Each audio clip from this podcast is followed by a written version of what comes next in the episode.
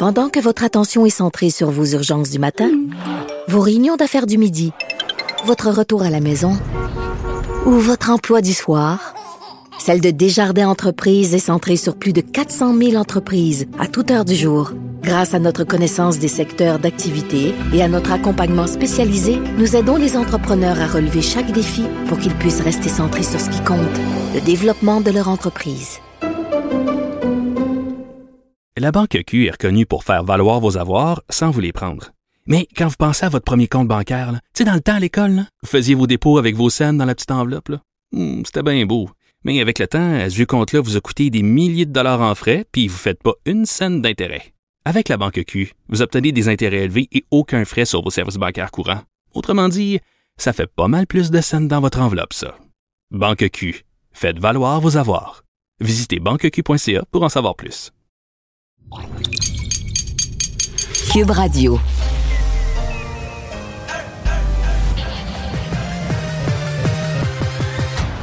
Mario Dumont. Organiser, préparer, informer.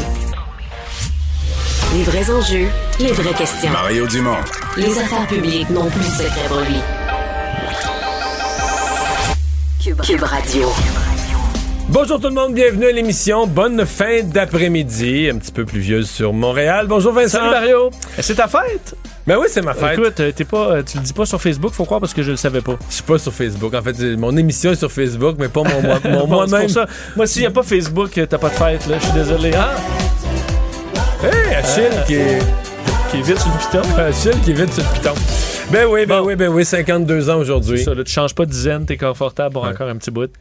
52 L'équipe est jeune à Cube Radio. Quand je dis ça, j'ai 52 ans en je vois tous les yeux qui regardent au plafond en disant « Oh là là là là là là Ouais. Non, non, elle est encore. euh, le 52, c'est le nouveau 38. Non, ça, c'est toute la... Ah, c'est ça. Bon. Faut me voir me lever le matin, là, me déplier du lit, là, c'est 52, c'est 52. Donc, euh, ouais, on va se parler d'un nouveau virus Ah en oui, ville. écoute, 17 cas sous enquête là, de la variole euh, du singe. Ça fait quand même beaucoup jaser au Québec aujourd'hui. On parle de gens de Ouais. 30 et 55 ans. Ça peut te placer, t'es dans, le Oui. t'es dans la zone. Euh, heureusement, euh, c'est pas très contagieux. Je vais faire entendre tantôt Mylène Drouin qui a fait un peu le point euh, sur ce Pour l'instant, ça se comporte un peu comme une, in- une infection transmise de peu près, ouais. Et on va rejoindre l'équipe de 100% Nouvelles. 15h30, c'est le moment d'aller retrouver notre collègue Mario Dumont. Salut Mario. Bonjour. La coroner euh, Jeanne Kamel qui a présenté et surtout commenté son rapport sur les CHSLD. On va écouter ensemble euh, quelques extraits. En ce qui concerne Iran, là, euh, les gens ont failli. Que ce soit les propriétaires d'Iran, le CIUS, ainsi que le ministère. En conventionnant les privés, ce que ça permet, c'est que les gens, justement, sont sur les mêmes, le même statut de convention collective que les autres employés du réseau. Les salaires sont concurrentiels. Moi, je recrute des gens que je paye actuellement moins cher que s'ils travaillaient chez McDonald's. Ça fait pas de sens. Euh, Lorsqu'on avait rendu public ce rapport-là en début de semaine, on avait l'impression que le gouvernement avait été épargné. hein. La ministre Blais, à qui on avait dit que c'était le témoignage le plus crédible. Mais aujourd'hui, on se rend compte que tout le monde a failli, Mario, y compris le ministère.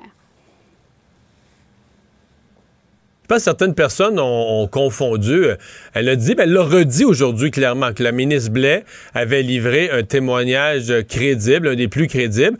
Et la raison principale du témoignage crédible, c'est que la ministre Blais a osé euh, dire, a osé affirmer clairement qu'avant, oubliez ça, là, avant le 9 mars, là, parce que tu sais, il y avait toute l'histoire de la ministre McCann, qu'au mois de janvier, dans une réunion, il avait commencé à penser ce qu'on pourrait faire pour les CHSLD puis tout ça.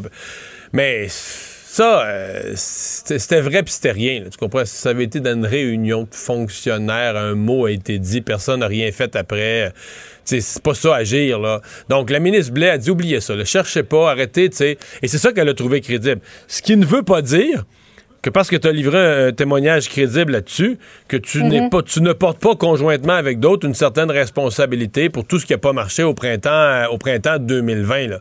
Et je pense que la, la coroner a bien, euh, bien exprimé ça euh, aujourd'hui. Elle a eu une phrase, il n'y a pas dans l'extrait qu'on a regardé, mais une phrase comme pour dire, ben, tu sais, Oui.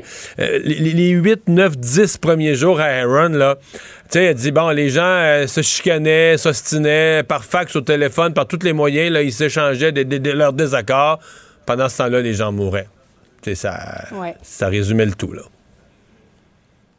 Et elle a l'impression que cette façon de faire, de, de ne pas se virer rapidement, de ne pas réagir rapidement, euh, ça se poursuit là, au sein du ministère et des différents organismes qui sont tellement difficiles et gros à gérer. Ouais, c'est un peu le propre de l'État, mais je pense quand même que dans les Ouais. CHSLD, à ce moment-là précis, c'était pire que jamais, en relation avec le Mhm. fait qu'il n'y avait pas un patron dans chaque boîte, là. dans chaque lieu. Tu n'avais même pas une telle chose qu'une personne responsable. Je ne vais jamais essayer de te faire à croire que les gros systèmes publics se revirent vite, mais je pense quand même que quand il y a une personne responsable, dans le building, il y a 100 lits, 200 lits, 300 lits, il y a une personne responsable, tu sais, les gens vont se référer, là, tu sais, euh, c'est- comme on dit, c'est- la personne à qui tu vas, euh, que tu vas avertir, la personne à qui tu vas aller sonner l'alarme, hey, là, il se passe telle chose, et que tu peux penser que cette personne-là, elle, va, va appeler à l'aide. il y avait même plus ça, donc à mon avis, on était au pire d'un système incapable de, plus que se revirer sur un dixaine, mais de réagir tout court. Puisque tu parles de patron, Daniel Paré, qui a été le grand responsable de la vaccination au Québec, mais qui était à l'époque PDG euh, du CIS ou CIUS de, Chaudière-Appalaches, sous sa responsabilité, le manoir Liverpool, elle dit c'est impossible qu'il n'ait pas su ce qui se passait à ce moment-là. Euh, on parlait d'imputabilité là, au début de la semaine. Crois-tu qu'il va en payer le prix lui aussi?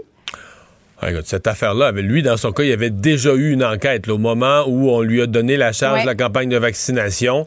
Euh, Christian Dubé euh, avait demandé une enquête sur cette affaire-là, avait accepté les conclusions. On se comprend que Daniel Paré paraît très mal là, dans le dossier de la, du manoir Liverpool. Ceci dit, il a piloté une campagne de vaccination qui a été très bien. Fait que, à mon avis, là, pour Christian Dubé, c'est pas un Ça dossier qui a l'intention. Ben, c'est pas que ça s'annule, mais c'est pas un dossier que Christian Dubé a l'intention de rouvrir. là. S'il a accepté la conclusion il y a un an et demi pour lui donner la charge de la campagne de vaccination, je pense pas qu'il va euh, effacer son acceptation de l'époque, même si. Tu sais, il faut toujours faire attention. là. Quand un rapport d'enquête vient dire, bon, on peut pas le blâmer directement, tu sais, comme on dit, c'est juste assez, là, tu tu, frôles juste assez la catastrophe que oui, on te dit on va te laisser ton autre job, puis peut-être même qu'on lui a mis de la pression en disant t'es mieux d'être bon cette fois-ci. Euh, le, le rapport de l'époque, il a pas donné un trophée en disant c'est super ce que tu as fait au manoir Liverpool. On a dit garde, c'est- juste pas assez clair que tu as échappé, tu comprends que tu as échappé le dossier pour qu'on puisse on n'a pas tout ce qu'il faut dans le dossier pour te blâmer toi. Ça reste une tâche à ton dossier comme gestionnaire, ça reste une tâche à son dossier. Donc euh, c'est ça, Daniel Paré, il y a une tâche puis une étoile. là. Euh, Jason Kenney, qui a démissionné hier soir après avoir remporté mais de justesse son vote de confiance, 51,4% Euh, Est-ce que c'est symptomatique de ce qui se passe avec du Parti conservateur en Alberta, de ce qui se passe ou révélateur avec le parti euh, au fédéral, Mario?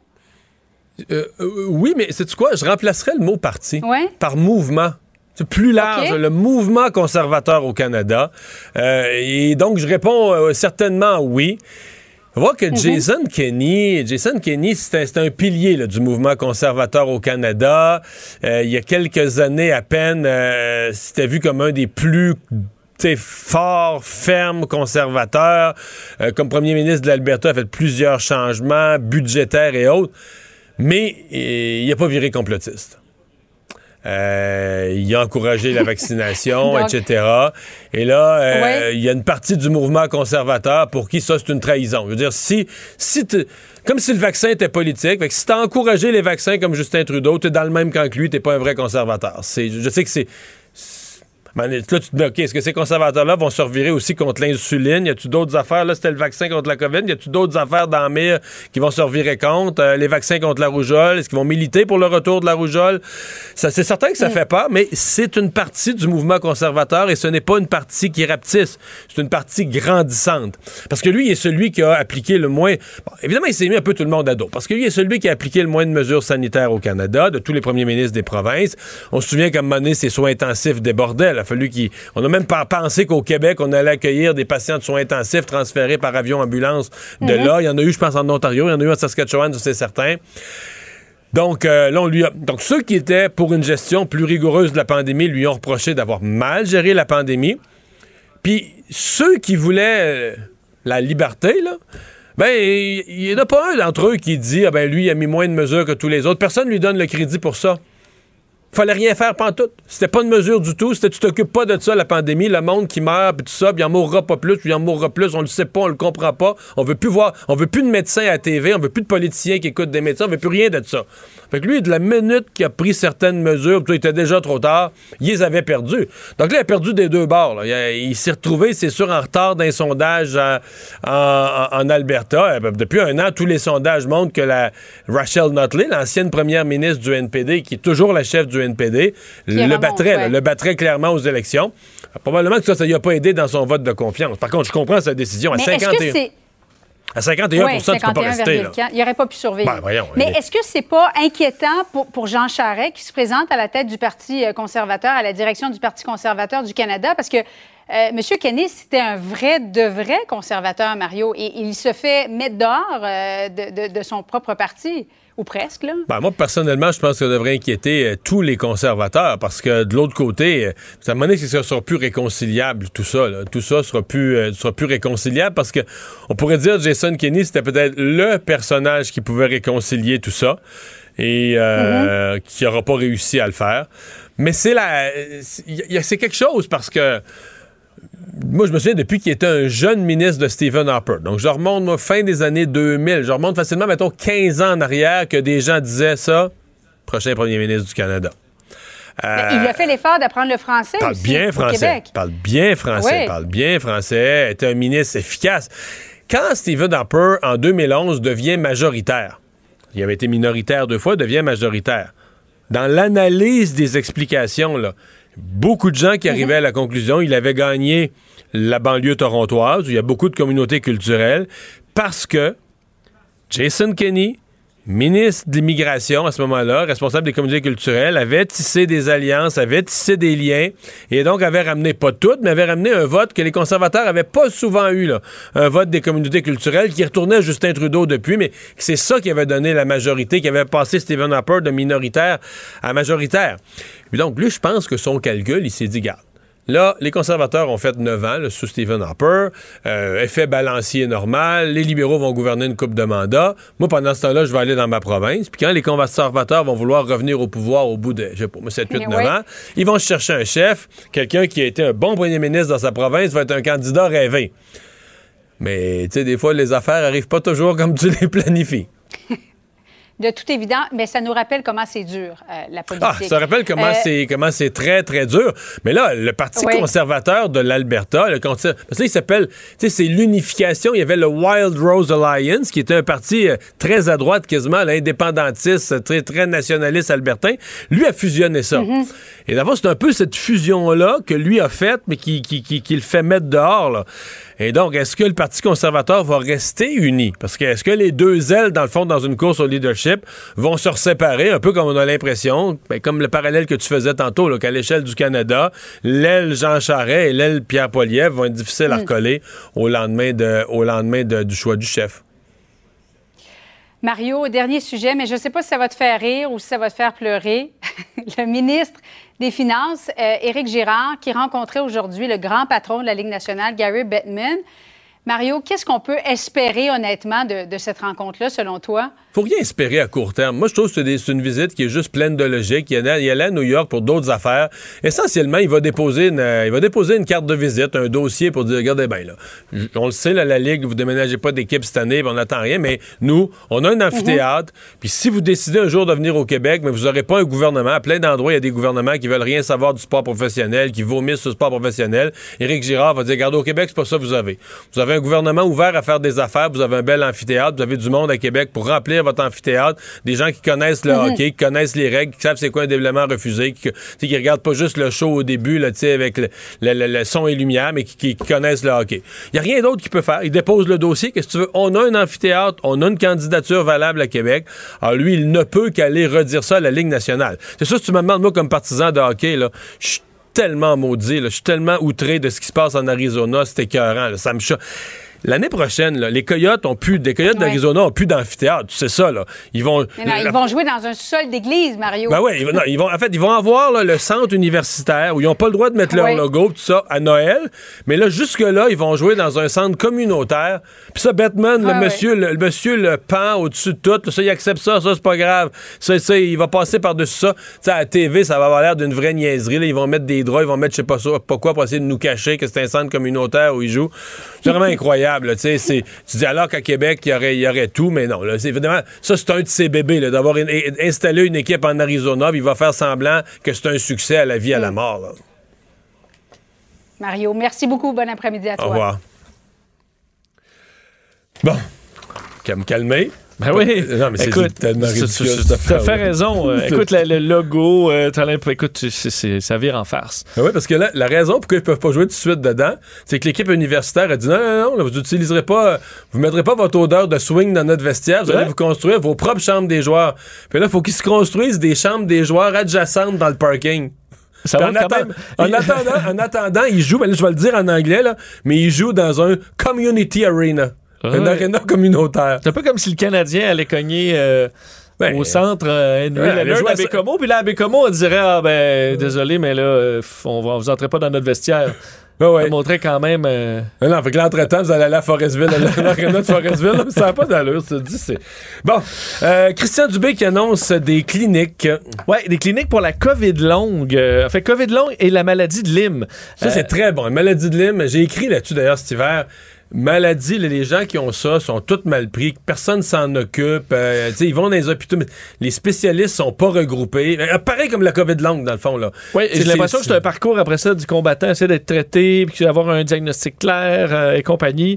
Ça semble être difficile dans les deux cas, euh, de sorte qu'on voit qu'il y a un trou là, en ce moment dans le système. On annonce la mise en place de centres dédiés à ces deux problématiques. On comprend, là, fa- COVID longue, il y en a du monde. On s'est tellement concentré sur, bon, la, la- la- essayer d'endiguer cette pandémie-là que euh, les dossiers de COVID longue euh, se sont accumulés. là. On parle souvent de fatigue généralisée, des problèmes pulmonaires. C'est vraiment varié, ceux qui ont des Mais problématiques partout. qui Je lisais restent. un texte qu'à New York, là, dans les cliniques médicales, tout ça, là, ils sonnent un peu la même alarme. De dire, ben là, nous autres, on a plein de monde qui nous parle de COVID longue. On sait pas trop quoi faire avec ça. Tu sais, il va falloir que quelqu'un se spécialise, les, les accueille. euh. Ouais, et c'est- tu sais, quand tu sais déjà, euh, t'es déjà spécialisé, il y a plein de choses que tu, que tu clarifies plus rapidement. Donc, des euh, cliniques qui seront actives pendant au moins trois ans, cinq centres de référence, dix cliniques satellites un peu partout au Québec, dirigées par le CHUM. C'est ce qu'on présente. Christian Dubé, dans un communiqué, disait la COVID longue, tout comme la maladie de Lyme, dans sa forme persistante, sont des maladies qui ne sont pas encore bien comprises, tant au Québec qu'ailleurs dans le monde, de sorte que une partie de ces euh, efforts-là iront aussi à la recherche. Donc, il y a une partie traitement, une partie recherche pour essayer de comprendre un peu plus comment ça fonctionne. Il faut dire, les cas de COVID aujourd'hui, a fait les, hospitalisations, moins 37, donc ça a continué de baisser à 1562. Bon, soins intensifs, c'était plus 5. L'accusé dans la tuerie de Buffalo là, de la fin de semaine qui comparait. Ouais, c'est un dossier très lourd aux États-Unis hein, que ce jeune de 18 ans, suprémaciste blanc, accusé d'avoir euh, donc euh, euh, tué plusieurs personnes, fait 10 morts, 3 blessés euh, dans un supermarché Tops à Buffalo. Ben, il a comparu aujourd'hui. Il faut dire, il avait déjà comparu pour meurtre prémédité, mais là, il comparaissait pour crime raciste motivé par la haine et d'actes de terrorisme intérieur. Donc, on parle d'accusations très graves. On s'entend qu'on veut le, le faire comparaître pour euh, quelque chose de plus simple au départ et ensuite on rajoute euh, des dossiers. C'est ce qui s'est fait dans une audience très courte de quelques minutes à peine, mais devant des familles des victimes euh, qui sont évidemment atterrées. Lui n'a pas dit un mot au, au juge aujourd'hui. Ce sera un retour en cours pour fixer au 9 juin prochain. Et décès du compositeur grec Vangelis. T'es en deuil, Mario? Je suis en deuil, j'aimais beaucoup sincèrement Vangelis. J'ai beaucoup écouté sa musique. J'ai écouté entre autres ses duos avec euh, le chanteur de Yes, John Anderson. Ben écoute, on a un extrait de ça, de Friends of Mr. Caro, hein? Chanteur de Yes, John Anderson, qui chante là-dessus.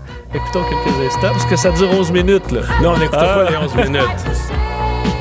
Il y avait I'll Find My Way Home sur le même album. Donc lui qui, euh, de son nom complet, connais-tu son nom complet? Non, non. Vangelis Odysseas Papatanasiou. Euh, Mais il est surtout connu pour la musique des, des Chariots of Fire. ben, écoute, Ça- on a ça aussi. Ça Ouais. vous pourra peut-être Non, mais pour, pour le. vous rappeler un petit peu plus. Ouais, les- ça.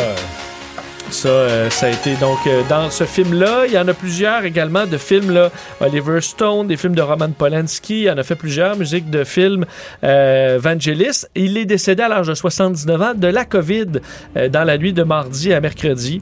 Donc, tu vois, ça, c'est des. je pense que ça rappelle plus de souvenirs aux gens que. The Friends of Mr. Cairo, Mario. euh, Non, c'était. Il a fait deux, deux ou trois albums. Il s'est associé avec le chanteur de Yes. Mais c'était plus dans un peu de la musique progressive, tout ça. Quand j'ai connu ma blonde, on écoutait ça. On écoutait ça, Ouais, donc je suis nostalgique. J'espère que c'est euh, pas pour un slow parce que tu finis à avoir non, chaud en 11 non, minutes. non, là. non, non. Non, mais t'écoutes ça, t'écoutes ça, des soirées de temps. Ah, là. Des soirées de temps? Ben oui, c'est de la bonne musique. Très, très bonne. euh, Bon, alors il est, euh, il est décédé dans les dernières heures. Le premier ministre grec même qui a réagi, parlant d'une d'une grande perte, était vu pratiquement par les Grecs comme un trésor national. Avec raison. Mario Dumont et Vincent Dessureau. Un duo aussi populaire que Batman et Robin. Cube, Cube Radio. Évidemment, on parle beaucoup des problèmes de, de logement, euh, bon, qui euh, s'ajoutent aux problèmes d'inflation. Euh, Les gens sont serrés. le coût des loyers, a une pression forte à la hausse. On manque de loyers. Plan d'action annoncé aujourd'hui par la ministre des Affaires municipales et de l'Habitation, 77 millions pour aider la recherche d'un logement en vue du 1er juillet qui s'en vient. Elle est avec nous, la ministre André Laforêt. Bonjour. Oui, bonjour, Monsieur Dumont. Euh, qu- Qu'est-ce qu'il y a dans votre, euh, dans votre plan? Comment votre plan peut vraiment aider là, les gens qui nous, euh, qui nous écoutent et qui sont inquiets pour le 1er juillet? Ben, en fait, dans notre plan, dans notre plan d'action qu'on met en place, c'est quand même des montants, des, des sommes considérables, des ressources, de l'aide, une collaboration avec les offices d'habitation, avec les municipalités, mais en même temps, on est là pour financièrement aider les municipalités, les offices d'habitation. C'est quand même 77 millions. Euh, alors, on veut absolument que personne soit à la rue le 1er juillet. On déploie encore tout, euh, euh, tous les montants, tous les outils et toutes nos ressources que je remercie d'ailleurs énormément pour le 1er juillet. Ouais. Le, le 77 millions, euh, la plus grosse partie, c'est que c'est de l'aide de- directe au logement? Ben le- oui, le, le- le 77 millions, en fait, ça comprend euh, des montants pour des PSL, programme supplément au loyer, euh, dont les gens peuvent avoir des logements, payer seulement 25% de leur revenu. Il y a un 500 unités, 500 logements spécifiquement pour les femmes en situation de violence, euh, des personnes en situation d'itinérance. Mais oui, il y a la location de logement également, entre 80 et 100 dollars pour aider les gens à payer les loyers. On sait que les logements sont plus dispendieux, sont plus chers, le coût du loyer a monté. Donc, même, on a une, alloca- une allocation logement qui est possible, qu'on veut même majorer à 150 dollars. Alors, oui, les montants sont là. Et euh, on, est, on sait que ça va être, euh, ce sera très très intense le 1er juillet. Euh, il y a des régions en situation de, de, de pénurie ou encore de crise du logement. Alors, on déploie tous- tous nos moyens et très rapidement. C'est pour ça que quand vous dites 77 millions, bon, c'est un montant, euh, je ne vais pas minimiser, c'est un montant considérable, mais quand on regarde dans toutes les régions du Québec, tous les besoins, en partant des jeunes ménages qui sont pas capables d'avoir accès à la propriété, jusqu'à ceux qui cherchent un, un logement, trois chambres à coucher, quatre chambres à coucher, parce qu'ils ont plusieurs... On a l'impression que c'est comme si vous lancez une pièce de monnaie qui tombe dans le fond d'un puits. On a l'impression que les besoins seraient tellement immenses que c'est limité ce qu'un ce qu'un gouvernement peut faire. Ben, parallèlement à ça, M. Dumont, c'est sûr que vous savez, on continue à construire énormément, 15 000 non construits. Quand on est arrivé, on a financé nos 15 000, c'était notre promesse. Maintenant, euh, on le sait très bien, la pandémie a déplacé les familles en région, les étudiants en région, les gens ont fait du télétravail, les gens ont investi en habitation. Donc, évidemment, les besoins en habitation sont immenses. Déjà qu'on est arrivé avec euh, 15 000 logements non, non construits. Donc, nous, on est rendu à exactement entre 8 000 et 8 500 de construits. Euh, on continue rapidement. Là, on parle de logements sociaux, là, c'est ça? Logements sociaux et abordables aussi, parce que nos programmes de supplément loyer touchent le logement abordable également. OK. Et présentement, avec la hausse des coûts de construction, la difficulté à, à- trouver des entreprises pour faire de la construction, est-ce que ça ralentit le. Vous nous dites que vous êtes à 8500, mais le, le- le rythme de construction de ces nouveaux logements, est-ce que vous êtes capable de garder le cap malgré la difficulté d'avoir de la main-d'œuvre? Ben, vous avez vraiment une bonne question parce qu'il a fallu s'ajuster. On a, on a été obligé il y a deux mois de redonner 150 millions pour tous les projets qui étaient euh, lancés dans le programme Axiologie parce qu'à cause des coûts de, de, de matériaux de construction, on n'arrivait pas à avoir de bons soumissionnaires ou encore des soumissionnaires qui, dont les coûts de construction étaient euh, tout à fait réalisables. Donc, il a fallu encore une fois investir 150 millions à tous les offices d'habitation. Et euh, on, s'ajuste à chaque fois. Ça fait trois fois qu'on hausse les coûts des matériaux de construction. Les, les, les coûts de matériaux de construction, le, le prix était indiqué depuis 2009 jamais, jamais les coûts avaient été euh, ajustés euh, à, à l'année euh, qu'on construit. Donc, on ajuste toujours nos montants, on, on, donne le plus possible de logements disponibles ou euh, euh, dont les familles ont besoin, même en attendant de leur trouver un bon logement qui est en construction. On, on, déploie tous les moyens. Il y a même le nouveau programme d'habitation abordable qui est tellement populaire. On est même surpris parce qu'on a lancé ça 300 millions pour du logement abordable parce qu'on a besoin de logements abordables également.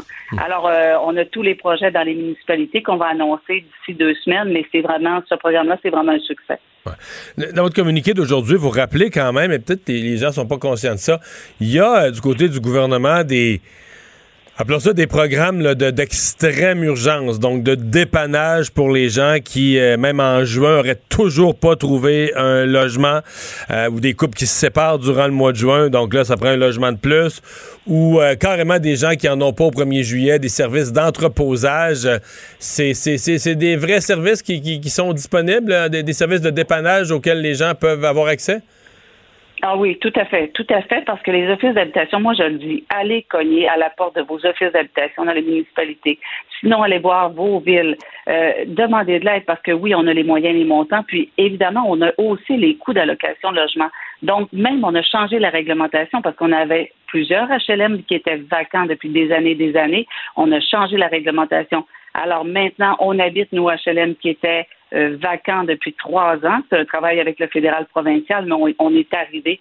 Alors, M. Dumont, c'est un travail très, très euh, c'est très colossal en habitation, c'est complexe le domaine de l'habitation, mais dans tous les programmes, dans toutes les sphères d'activité, on a amélioré la situation. C'est jamais assez, on est conscient, euh, mais on va essayer de rattraper le retard du passé et on prend tous les moyens évidemment parce que en habitation, je peux vous dire qu'à ce jour, c'est 2,2 milliards d'investissements à part les programmes, les quatre ententes qu'on a signés avec le gouvernement fédéral. Alors tout est en place. Maintenant, le temps de construire, euh, on le sait très, très bien. on voudrait, c'est, on voudrait que ce soit disponible dès le lendemain, sauf qu'on laissera personne à la rue. Vous avez besoin d'aide, téléphonez-nous. La Société d'habitation est ouverte. Euh, les services sont là pendant un mois, du 18 juin au 18 juillet, sept jours sur sept. Euh, si on vous trouve rien ou encore si votre logement n'est pas terminé au niveau de sa construction, on va vous loger à l'hôtel. Il y a des moyens pour ça également. Alors, euh, demander de l'aide, c'est essentiel. On veut aider, on veut collaborer et euh, juste lever la main parce que euh, on essaie de changer également, d'améliorer la situation. Si on regarde, moi, je vais essayer de déposer le projet de loi en habitation. Des mesures que ça fait aussi des années, là, la clause F, des hausses abusées dans les logements, les ventes d'OSBL également. Donc, il y a le droit de préemption dans les municipalités. Donc là, présentement, on va avoir un, un j'ai réussi à avoir un dernier projet de loi. J'espère que les oppositions vont l'accepter, vont collaborer. Mais euh, donner le droit de préemption aux municipalités, comme M. Legault l'a annoncé, les municipalités pourront euh, construire plus rapidement. Madame la ministre, merci d'avoir été avec nous.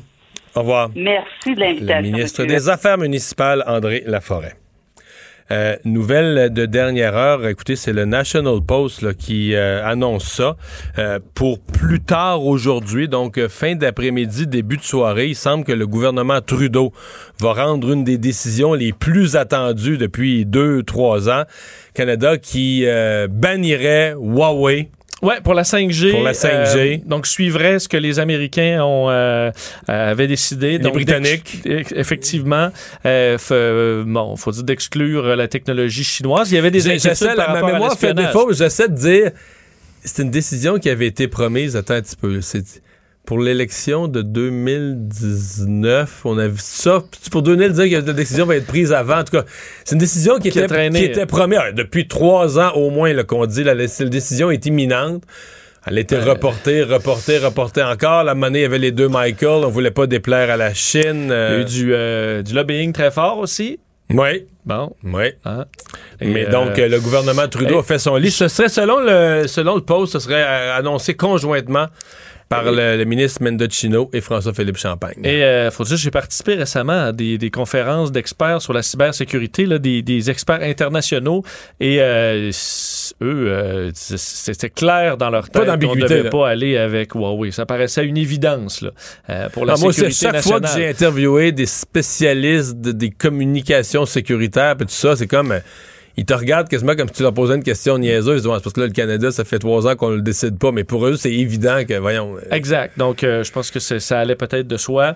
Et euh, donc, on, on- on va de l'avant et c'est confirmé. Mais on s'attend quand même, Les- j'ai l'impression, dans les prochains jours, on s'attend à des représailles de la Chine. Ouais, Il faut se préparer. et les autres fournisseurs qui vont se frotter les mains, euh, fournisseurs de 5G. Ben, on va garder un œil là-dessus, là, euh, comment cette annonce-là va, va prendre forme au cours des prochaines minutes.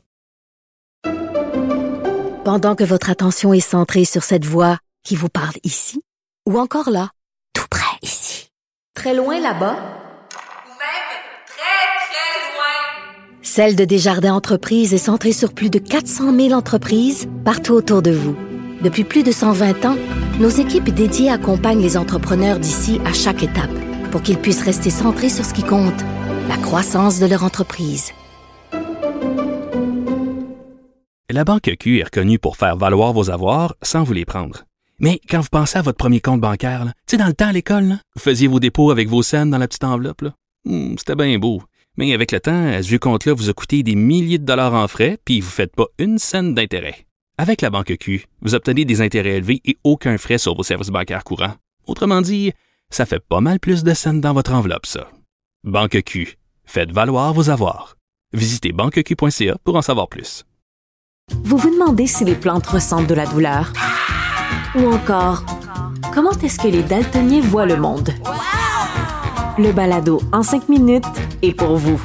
Explorez la science, l'actualité et l'histoire en un temps record. La Feu, en collaboration avec le gouvernement du Québec, est fière de propulser la série Balado en cinq minutes. Ne laissez pas les questions sans réponse plus longtemps.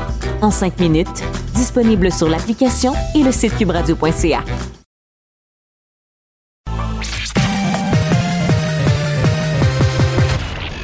Combiner crédibilité et curiosité. Mario Dumont. Cube Radio. Le conflit Russie-Ukraine avec Guillaume Lavoie. Bonjour Guillaume. Bonjour Mario. Avant de parler de Russie et d'Ukraine, euh, on va commencer chez nous avec la, la nouvelle qui vient tout juste de tomber sur les fils de presse. C'est National Post qui a sorti le scoop en premier. Là. Euh, il semble que dans les prochaines minutes ou heures, euh, le gouvernement Trudeau va euh, annoncer qu'ils vont bannir la chinoise Huawei euh, du, euh, du 5G, donc du déploiement du 5G au Canada. Toi qui t'intéresses aux questions internationales et de sécurité, t'en penses quoi? C'était ben, c'était presque écrit dans le ciel maintenant. D'abord parce qu'on n'est pas les premiers à le faire. Alors, le Canada ici n'est pas en train de, de prendre une décision qui le met dans un club de, de qu'est-ce qu'eux ont fait, voyons donc, on voit pas ça ailleurs. Par exemple, les États-Unis, l'Australie, la Nouvelle-Zélande, euh, le Royaume-Uni ont pris exactement la même position. De- depuis longtemps d'ailleurs. là. Euh, Et chez nous, bon, ça traînait un peu.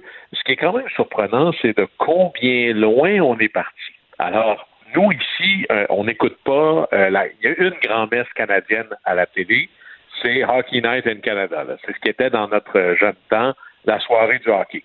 Alors, Hockey Night au Canada, il n'y a pas si longtemps que ça, le gros commanditaire sur la table des commentateurs, c'était Huawei.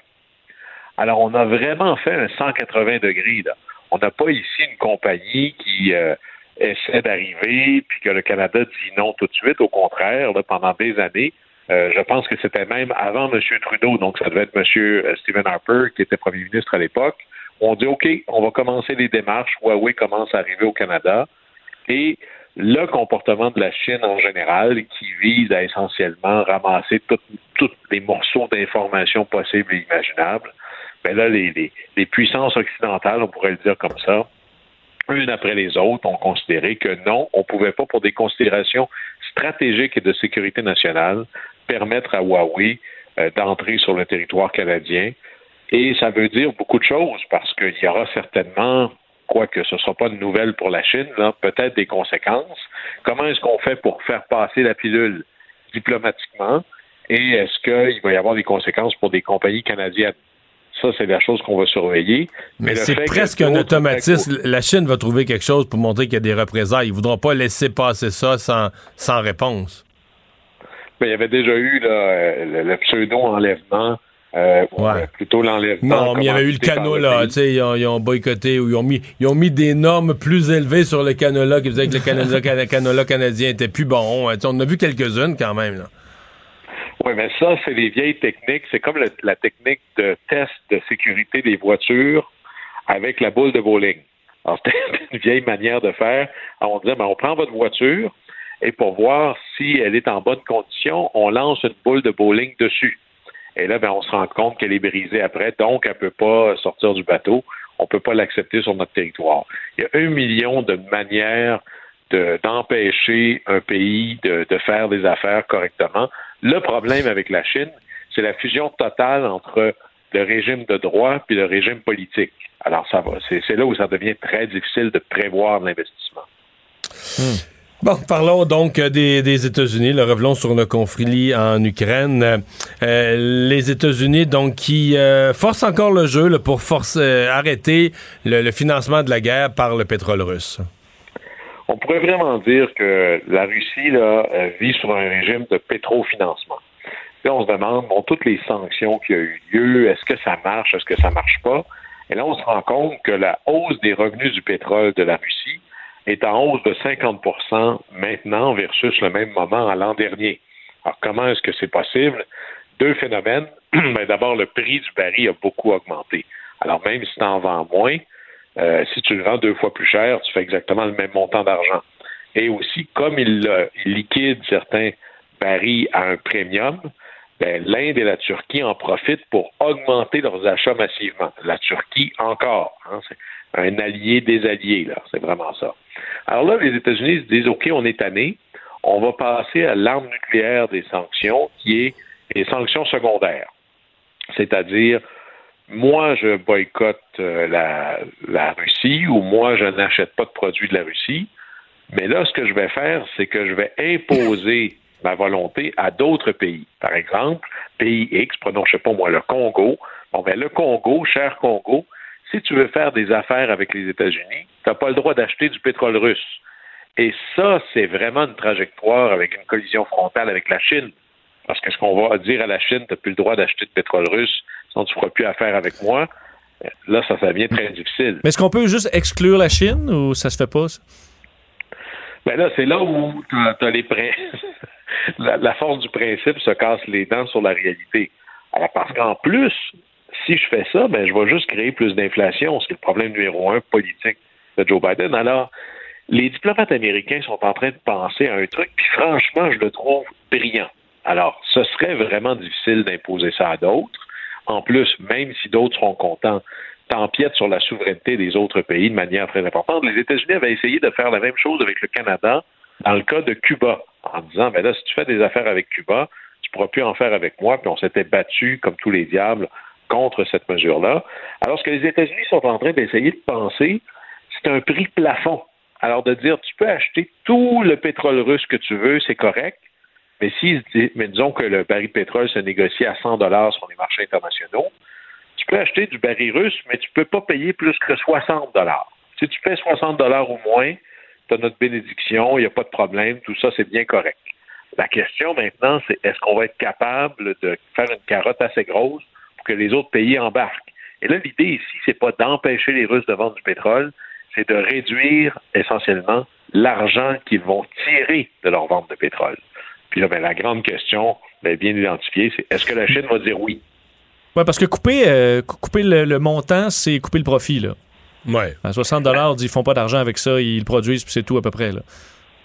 Ben, que ce soit 60, que ce soit 70, mais l'idée d'un prix plafond, les autres pays pourraient d'un côté sauter là-dessus en disant Hey, c'est-tu génial, je fais une faveur à Washington, puis en plus, je peux acheter autant de pétrole russe que je veux, puis à moins cher. Ceci étant, l'autre côté, je suis en train de déléguer ma souveraineté à Washington. Les petits pays pourront peut-être pas se permettre le luxe de dire non, mais la Chine va peut-être dire c'est pas Washington qui va déterminer à qui j'achète du pétrole puis combien je le paye. Alors, on va voir un peu Hmm. comment ça va, mais ça commence à avoir des impacts. D'ailleurs, si là-dessus, c'est difficile, mais les- la production d'auto est en baisse de 72% en Russie. Puis ici, on parle de l'inflation, là, 6 points quelques. En Russie, c'est 17% puis la cible de la banque, c'était 4 Alors, ça va pas si bien que ça non plus. Euh, Guillaume, la- le conflit en Ukraine, l'invasion de l'Ukraine amène un paquet d'événements en Europe qu'on n'aurait pas pu imaginer à l'espace de quelques mois. Euh, ça inclut entre autres la participation de la Suisse qui abandonne sa neutralité. Oui, c'est vraiment la guerre du on aura tout vu. L'Union européenne qui vend des armes alors qu'ils n'ont même pas de juridiction là-dedans. L'Allemagne aussi. L'Allemagne qui augmente son budget militaire. La Finlande, la Suède qui disent ça fait 200 ans ou des décennies qu'on est neutre, on veut rentrer dans l'OTAN. Et là, la Suisse, la neutre des neutres des neutres, décide que, ouais, ben, peut-être qu'il devrait y avoir une, une conversation avec l'OTAN. On ne parle pas de membership tout de suite, mais de rapprochement au pluriel. Alors, des exercices militaires communs. Euh, Est-ce qu'on serait prêt à s'approvisionner? On serait même prêt à acheter des munitions au bénéfice de d'autres? Et juste pour prendre la mesure du retournement ou du revirement complet ici, la Suisse n'est pas neutre depuis hier. Elle a été neutre pendant deux conflits mondiaux, la Première Guerre mondiale et la Deuxième. C'est même la définition presque de la politique du pays. La dernière fois que la Suisse a pris part dans un conflit armé, c'est en 1815, à la conférence de Vienne. Ça fait quand même quelque temps. Dans la Convention de La Haye de 1907, ça dit que la Suisse est neutre, puis elle n'aide personne, ni indirectement, ni directement. Puis la neutralité du pays est inscrite dans la constitution du pays. Mais le conflit en Ukraine est vraiment en train de transformer la perception. Des fois, il y a des choses qui choquent au point où là, on dit OK, c'est assez.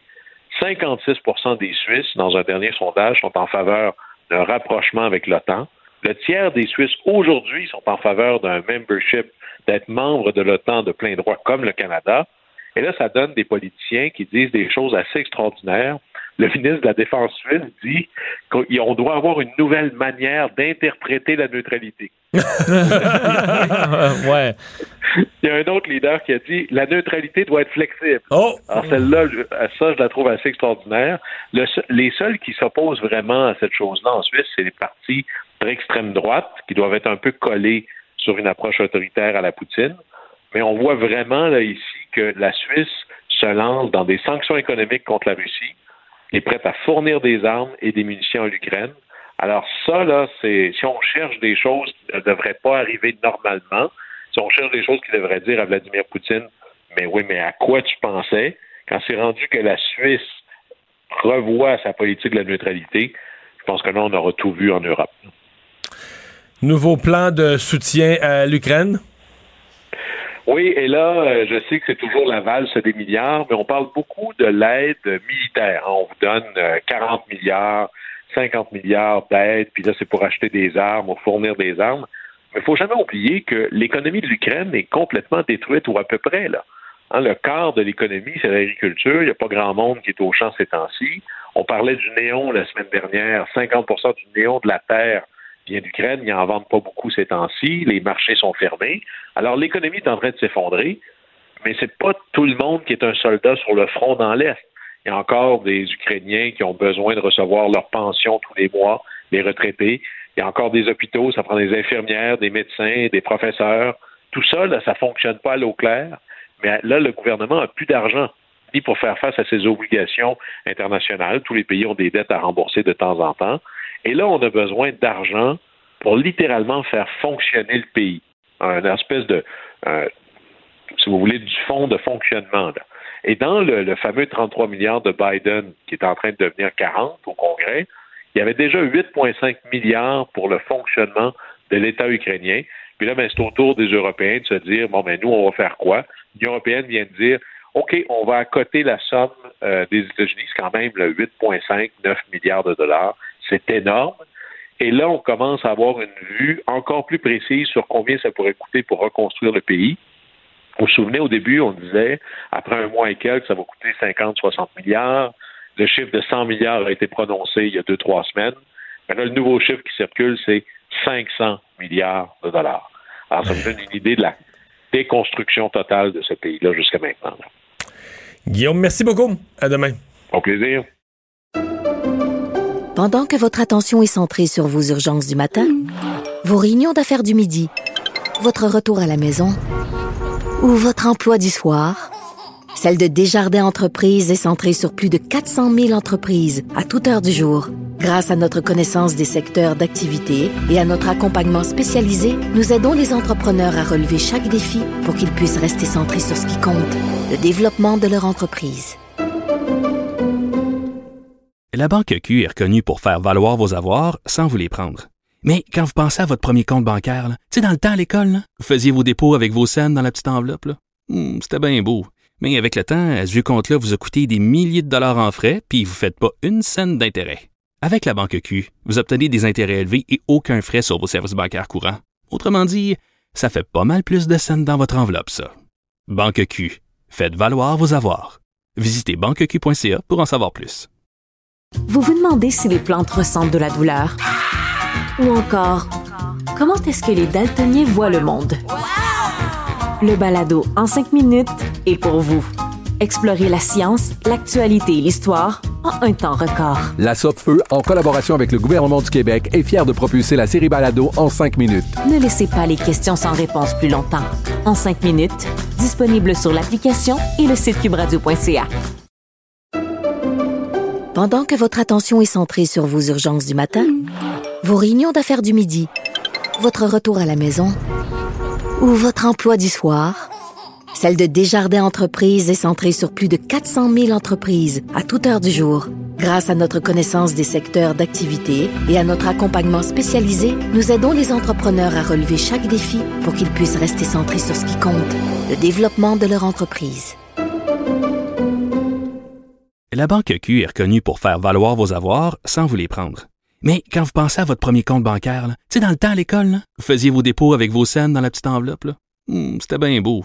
Mais avec le temps, à ce compte-là vous a coûté des milliers de dollars en frais, puis vous ne faites pas une scène d'intérêt. Avec la Banque Q, vous obtenez des intérêts élevés et aucun frais sur vos services bancaires courants. Autrement dit, ça fait pas mal plus de scènes dans votre enveloppe, ça. Banque Q. Faites valoir vos avoirs. Visitez banqueq.ca pour en savoir plus.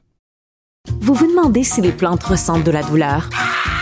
Ou encore, comment est-ce que les daltoniens voient le monde? Le balado en cinq minutes est pour vous. Explorez la science, l'actualité et l'histoire en un temps record. La Feu, en collaboration avec le gouvernement du Québec, est fière de propulser la série Balado en cinq minutes. Ne laissez pas les questions sans réponse plus longtemps. En cinq minutes, disponible sur l'application et le site cubradio.ca.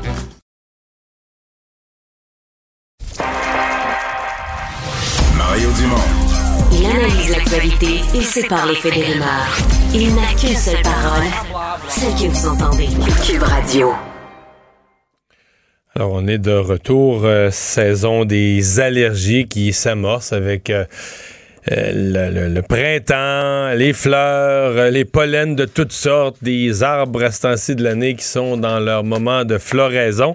Euh, il semble qu'il y euh, que soit particulièrement intense, que euh, on ait euh, du pollen comme on en a pas si souvent vu là, ces jours-ci. Le docteur Marie-Josée Franqueur, allergologue, immunologue pédiatrique, est avec nous. Bonjour. Bonjour, Monsieur Dumont.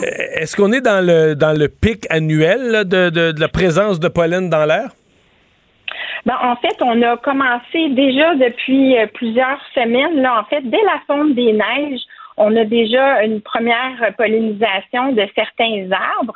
Ce qu'on vit actuellement comme pointe, c'est parce que il y a encore des pollens d'arbres et c'est ajouté les pollens de graminées. là. Donc, on est comme aux confins, si on veut, là, du chevauchement de, de deux saisons polliniques.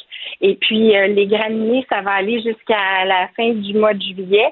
Et ensuite, en août, septembre et octobre, ça va être la pollinisation de l'herbe à poux. Donc, euh, malheureusement, la saison des allergies euh, s'est allongée au fil du temps. Hmm. Est-ce que la semaine très chaude de la semaine passée, ça a accéléré quelque chose ou développé quelque chose qui fait que, par Oui, exemple, cette semaine, on en aurait plus, oui? Oui, tout à fait. Les conditions, euh, gagnante, si on veut, pour la pollinisation, c'est vraiment un temps sec, chaud, venteux. Euh, et alors qu'actuellement, là, il y a vraiment une chute du taux de pollen euh, grâce à la pluie là, qui va faire tomber, si on veut, les particules de pollen au sol. Hmm. Euh, c'est quelle proportion de la population qui est incommodée au niveau respiratoire, les allergies qui sont vraiment liées à la respiration de, tout ce qui est dans la nature l'été? Oui, les allergies euh, respiratoires, ce qu'on appelle la rhinoconjonctivite allergique ou ce que certains appellent le rhume des foins, on considère que maintenant, c'est la pathologie atopique la plus euh, prévalente. Donc, ça touche jusqu'à 25% de la population. Donc euh, maintenant, c'est même des enfants de plus en plus jeunes qui sont touchés par cette problématique, que ce soit là dû au pollen, mais aussi aux acariens ou aux allergies aux animaux. Hmm et euh, qui sont, euh, dans, le cas des, des pollens, est-ce que vous dites c'est quelque chose qui augmente? Est-ce que c'est, comment dire, une augmentation d'allergies qu'on ça se fait en parallèle des augmentations des allergies alimentaires? Est-ce que ce sont les mêmes causes ou c'est deux affaires qui se, qui se développent en parallèle, qui n'ont pas rapport l'une avec l'autre? En fait, est-ce que c'est est-ce que ben, la santé générale, on est devenu plus allergique à tout? Ben, en fait, toutes les pathologies atopiques, là, quelles qu'elles soient, que ce soit de, des allergies alimentaires, respiratoires, l'asthme, ça l'a malheureusement augmenté au cours des dernières décades. Quand on regarde spécifiquement la problématique des allergies respiratoires, donc la rhinoconjonctivite, on s'aperçoit en tout cas que la saison pollinique s'est allongée. En fait, on, voit entre autres un des coupables, c'est vraiment au niveau des changements climatiques. C'est clair que quand euh, la fonte des neiges se, se fait plus rapidement, si on veut, ben le printemps plus, plus précoce va donc allonger le temps d'exposition des gens et plus tard à l'automne, ben, plus il fait beau longtemps, puis les premiers gels, s'ils surviennent plus tardivement, bien, ça va malheureusement, encore une fois, là, hmm. allonger ou étirer la saison. Mais on a aussi des données là, de la part de nos collègues en santé communautaire qui notent aussi euh, une augmentation de l'allergénicité comme telle des pollens qui semble être encore plus, euh, si on veut, là, plus intrusif. Donc, euh, c'est difficile de mettre le point sur une cause, mais c'est certainement multifactoriel. Là, il y a une gradation là-dedans. Il y a des gens qui en ont un petit peu. En fait, est-ce que c'est pas, pas tout le monde qui est allergique à tout d'avril à septembre? Il y a des gens qui c'est juste l'herbe à poux, il y a des gens qui c'est juste le pollen des arbres. Il y a, une, gradation. Oui, oui, tout à fait. C'est quand même euh, spécifique. Là, dans le fond, c'est pas nécessairement tout le monde qui va avoir des symptômes à tout ces sortes de pollen-là. Mais malheureusement, on, s'aperçoit que quand la muqueuse nasale et oculaire a déjà été fragilisée, si on veut, euh, bien, malheureusement, ces gens-là euh, peuvent être plus à risque de développer euh, des allergies aux autres allergènes respiratoires. Mais on voit, entre autres, en tout cas, chez les jeunes adultes, on voit au Québec, quand on regarde les statistiques, euh, c'est que c'est la maladie non infectieuse la plus fréquente chez les 18-44 ans. Donc, c'est quand même là euh, un problème qui, qui est très, très important sur la, qui impacte la qualité de vie des gens. Qu'est-ce que qu'est-ce que vous recommandez aux gens qui c'est pas c'est tannant, tu sais, c'est vraiment ça dérange, euh, le nez pique, on éternue un peu, les yeux coulent, sans que ce soit des cas graves ou des cas très, très, très sévères. Qu'est-ce qu'on peut faire juste pour réduire ces, euh, ces symptômes-là? Est-ce que les, les, tout ce qui se vend, le réactine, claritin, ça, c'est quelque chose que vous recommandez? Est-ce qu'il y a d'autres façons de d'autres façons de les réduire dans son dans, dans, dans son quotidien? Oui, ben nos recommandations de base, ça va être déjà au moins la première chose d'essayer de réduire les, sources d'exposition. Donc, c'est sûr qu'on peut pas se cacher dans une cloche de verre là, euh, durant la, la, saison où justement on a tellement le goût d'être dehors, mais il y a au moins quand même des mesures de base, comme par exemple essayer de garder les fenêtres fermées. Donc, c'est sûr que les gens qui ont un, un appareil à air climatisé, c'est tout à fait aidant et de s'assurer quand même de changer les filtres régulièrement. Euh, par exemple, dans les journées de forte pollinisation pour quelqu'un qui serait très sensible et qui risquerait de déclencher un bronchospasme, une crise d'asthme, mais on va lui dire justement de de faire ses activités à l'extérieur en surveillant, des, dans, en faisant ça dans les périodes peut-être de moins haut taux de pollen, euh, et éviter de faire sécher la literie ou les vêtements à l'extérieur parce que même s'ils sont pas visibles à l'œil nu, ah oui, sécher, euh, ça c'est intéressant. Sécher ses vêtements à l'extérieur, ils ramassent du pollen. Exactement, tout à fait. Puis même les animaux de compagnie sont un vecteur de transport de pollen. Donc, eux, ils s'en déposent sur leur poils et s'ils rentrent dans la maison, ben, ils transportent ça avec eux. Donc, euh, c'est des mesures très qui semblent très banales, mais qui sont quand même très importantes de base.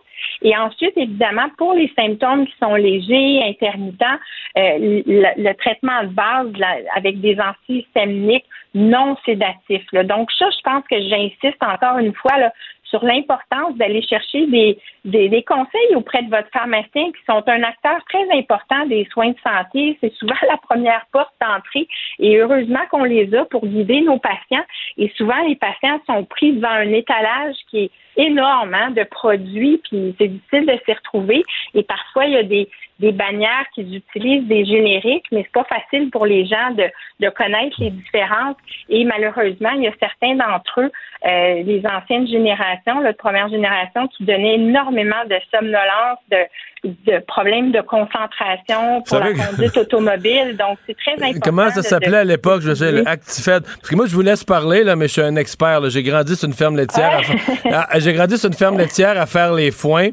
Euh, tu sais, avec euh, des, fièvres des foins, là, le rhume des foins terrible. fait que je, suis comme un expert. Ben, à l'époque, ça avait. non, mais à l'époque, ça endormait. C'était épouvantable. J'étais ado et tu pouvais pas. Tu prenais une cuillère et tout ça. C'était comme un coup de masse dans le front. Ça existe encore, oui. mais il faut se méfier parce que c'est ça, les, les, les Benadryl, chlortipolon et tout ça existent encore et, sous une, une, nomenclature avec le, le générique, des fois, les gens pensent pas nécessairement que c'est ça. Donc, vous nous dites, il y en a d'aussi efficaces. Il y en a d'aussi efficaces qui n'en dorment pas, qui n'ont pas cette, euh, cet effet-là. Eh, tout à fait. Et euh, donc, Évidemment aussi l'hygiène nasale avec de la solution saline. Des fois, ça, juste ça, ça va permettre d'évacuer les particules de pollen qui ont pu euh, s'agripper à l'intérieur de la muqueuse des yeux ou la même chose pour les yeux, euh, de, du nez ou des yeux, c'est-à-dire que utiliser des lubrifiants. Et puis, et dès que les symptômes sont plus euh, incommodants ou plus bien maintenant, on peut aussi faire appel à des corticostéroïdes pour le nez pour vraiment aller traiter la composante de l'inflammation nasale. On a aussi euh, des gouttes qui sont dirigées vraiment pour tout ce qui est euh, des intenses, les rougeurs. Des fois, il y en a qui vont avoir même des, euh, des enflures des paupières ou des larmoiements importants. Et finalement, les symptômes qui sont récurrents d'année après année euh, et ou qui sont mal contrôlés avec les traitements de base, que j'appelle un peu le traitement pansement. Tu sais, ça va réduire les symptômes, mais ça va pas guérir ou ça n'a pas nécessairement de portée curative. Donc là, à ce moment-là, c'est vraiment la catégorie de patients qui doit être référée pour de la désensibilisation. Et là, on a deux options, soit les vaccins de désensibilisation ou encore euh, le traitement euh, en immunothérapie sublinguale en comprimé qui est ciblé là, contre les différents allergènes. C'est quand même compliqué. Je, vous parle de moi, mais je, il y a plein de gens qui vivent ça. Euh, il y a des années noires, il y a des années. Moi, cette année, il faudrait, faudrait que je touche une, table en bois. J'ai éternué trois, quatre matins, presque rien, mais il y a eu des années que c'était terrible. Une demi-heure, une heure le matin, les yeux gonflés. Mais euh, j'en ai eu beaucoup à l'adolescence. Entre 20 et 30 ans, je j'ai eu quasiment une décennie que j'avais plus rien. C'est revenu très fort dans la trentaine. Qu'est-ce qui se passe? Qu'est-ce qui se passe dans nos corps, dans nos nez, dans nos têtes, là? Ben, encore une fois, c'est vraiment multifactoriel. Il y a effectivement des années où le taux de pollen est beaucoup plus important. Donc, de façon globale, tous les gens vraiment plus accablés. Puis, je l'entends aussi de gens qui n'avaient pas d'allergie avant, mais que juste au niveau mécanique, c'est-à-dire du fait qu'il y en a tellement dans l'air qu'ils vont se sentir irrités au niveau des yeux et du nez alors qu'ils ne faisaient pas d'allergie normalement. Là. Donc, ça peut être juste un effet irritatif. Puis en plus, bien évidemment, on le sait aussi qu'avec certains changements hormonaux euh, ou d'autres comorbidités, ça peut influencer, si on veut, l'intensité des symptômes d'une année à l'autre. Donc, euh, c'est un peu, euh, oui, une boîte à surprise, malheureusement. Donc, c'est bien compliqué. docteur Franca, merci beaucoup d'avoir été là. Au revoir. Ça me fait plaisir. Pendant que votre attention est centrée sur vos urgences du matin, vos réunions d'affaires du midi, votre retour à la maison ou votre emploi du soir, celle de Desjardins Entreprises est centrée sur plus de 400 000 entreprises à toute heure du jour. Grâce à notre connaissance des secteurs d'activité et à notre accompagnement spécialisé, nous aidons les entrepreneurs à relever chaque défi pour qu'ils puissent rester centrés sur ce qui compte, le développement de leur entreprise. La Banque Q est reconnue pour faire valoir vos avoirs sans vous les prendre. Mais quand vous pensez à votre premier compte bancaire, tu sais, dans le temps à l'école, vous faisiez vos dépôts avec vos scènes dans la petite enveloppe. Hmm, C'était bien beau. Mais avec le temps, ce vieux compte-là vous a coûté des milliers de dollars en frais, puis vous ne faites pas une scène d'intérêt. Avec la Banque Q, vous obtenez des intérêts élevés et aucun frais sur vos services bancaires courants. Autrement dit, ça fait pas mal plus de scènes dans votre enveloppe, ça.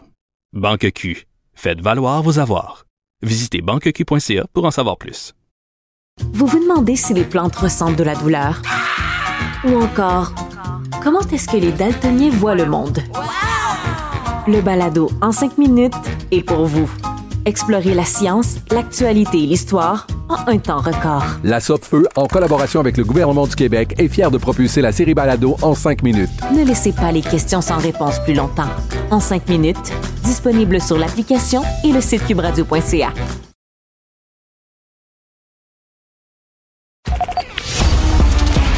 Les vrais enjeux, les vraies questions. Les affaires publiques n'ont plus de secret pour lui. Mario Dumont. Vous avez 24 minutes dans une journée. Tout savoir en 24 minutes. Pour s'informer et comprendre en 24 minutes, ici Mario Dumont, en compagnie de Vincent Dessureau, des studios de Cube Radio, la station d'affaires publique de Québecor. Voici Tout savoir en 24 minutes. Tout savoir en 24 minutes. Après euh, des années euh, de questionnement, euh, de débat, ben, voilà que Ottawa finalement dit non aux Chinois Huawei dans le déploiement du réseau 5G au pays. On attend toujours ce, point de presse de confirmation, mais c'est la décision qu'aurait finalement prise le gouvernement du, Canada. Il faut dire que c'est un dossier assez sensible parce qu'on sait que c'est l'installation de la nouvelle technologie, ça implique énormément d'installations à la grandeur du pays et il y a des inquiétudes concernant euh, ben, la collecte de renseignements euh, qui pourrait être utile au gouvernement chinois parce que on dit que même si Huawei dit Mario qu'ils sont indépendants, ils sont une entreprise privée indépendante du gouvernement, c'est dur à croire en Chine. Oui, c'est dur à croire, surtout que ultimement le gouvernement pourrait même si Huawei euh, dit ah, nous on, prend aucune information, enfin ils prennent des informations, veut veut pas, mais si le gouvernement dit ben vous nous les donnez les informations, euh, il serait en gros forcé de le faire. Alors on n'a pas avoir des garanties de la compagnie, ça ne semble pas rassurer les réseau, experts. Si on le réseau 5G, ça devient le réseau euh, du ministère de la Défense, de l'armée, de, tout ce qui, de tout ce qu'on fait, de nos, nos universités, notre savoir, nos recherches. Oui, c'est vraiment ce qu'on voit pour le futur de, de la 5G. Reste que il faudra le voir. Est-ce que ça s'implantera tel qu'on le voit? Mais euh, des chirurgies, euh, tu touches à tous les domaines avec si euh, la 5G s'installe un peu partout. Et il y a le passage des données un peu partout, là, qui fait que quand tu recueilles un peu tout ce qu'on fait sur nos, téléphones et compagnie, c'est de l'or en barre pour un pays étranger. donc, d'ailleurs, la plupart des experts, j'ai assisté à certaines conférences récemment sur le sujet avec des experts internationaux et tout le monde est unanime que c'était la chose à faire.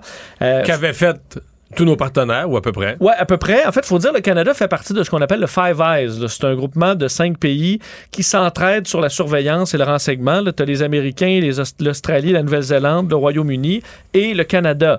Et euh, il ne reste que la Nouvelle-Zélande qui n'a pas fait ce saut-là. Donc, dans ceux qui se travaillent ensemble sur la protection du renseignement, euh, contre-espionnage et tout ça, ben là, euh, écoute, les, trois, autres, les trois autres, avaient déjà boycotté Huawei, mais en tout et moi, les États-Unis et Royaume-Uni, c'est les deux géants du groupe. Euh, tu as tout à fait raison.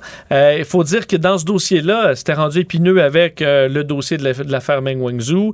ensuite, il y a les deux Michael emprisonnés en Chine. Donc, c'est un sujet, je pense, où on essayait de trouver la meilleure façon de dire non à la Chine sans se retrouver avec trop de problèmes. Et le meilleur moment. Et le meilleur moment. Est-ce que c'est le bon moment là? Ben, je, je comprends là, que pendant les négociations avec euh, Main Wanzhou d'un côté, les deux Michael de l'autre côté, c'était de placer le gouvernement canadien dans une position délicate pour annoncer ça. Mais en même temps, en faisant ça, la Chine nous donnait une raison de plus de dire Hey, ils sont-tu pas fiables? Dire, ils sont pas satisfaits. Nous, on arrête quelqu'un qui est à la demande des Américains, qui a une demande d'extradition. Eux autres, ils ramassent deux Canadiens. euh, ramassent deux Canadiens qui sont en voyage d'affaires, puis. euh, Offre un procès bidon. ouais. euh. C'est ça que tu veux comme partenaire d'affaires? Non, ça prouvait effectivement les inquiétudes. Donc euh, voilà, c'est fait. mais Est-ce qu'il y y aura des que- conséquences? parce que moi, je pense que je te dis le, le moment de l'annonce, je pense que la décision était prise. Je pense que dans l'entourage de M. Trudeau, dans le gouvernement dans le gouvernement libéral, pardon, il n'était pas en désaccord avec les conservateurs. parce qu'il était d'accord qu'il fallait bannir Huawei. C'était juste comment on comment on va manœuvrer pour euh, annoncer ça. D'ailleurs, on, on- on- je pense qu'on s'attend à des sanctions. Moi, je m'attends à ce que d'ici une semaine, la Chine annonce des représailles. euh, Est-ce que là, la tension internationale fait que ça enlève un peu le focus Ça le c'est vrai. C'est vrai que le focus est parti de là, mais je m'attends quand même à ce que la Chine réplique. La Chine ne laisse pas passer. là. À voir dans les prochaines vont euh, boycotter le, ca- semaines. le canola canadien comme ils l'ont déjà fait ou quelque chose du genre. On pas verra. en Chine en vacances, là, non plus. Dans les... Ouais, mais ça, euh, c'est- triste, mais c'est de moins en moins ça. là. Avec les deux Michael, d'après moi, il y a bien des gens Ouais. qui se sont dit, ouais, la Chine, là. Moi, dans les experts que je te parlais en sécurité informatique et en renseignement, là, euh, ils vont pas en Chine. Là. Non? On m'a dit non, non, ils vont pas en Chine. Jamais. Non, parce que les gens qui travaillaient avec la Maison-Blanche et tout ça, ils disaient, eux, euh, ils peuvent plus, là. Alors la Chine, c'était c'est- terminé. C'est plate, Depuis c'est le dossier gros- des deux Michael. Quelqu'un qui aime voyager, c'est un gros morceau de globe. La Russie puis la Chine, c'est un gros morceau de globe à mettre un X. Là. T'as tout à fait raison, Ouais. mais euh, dans ce cas-là, on va aller, on va aller ailleurs.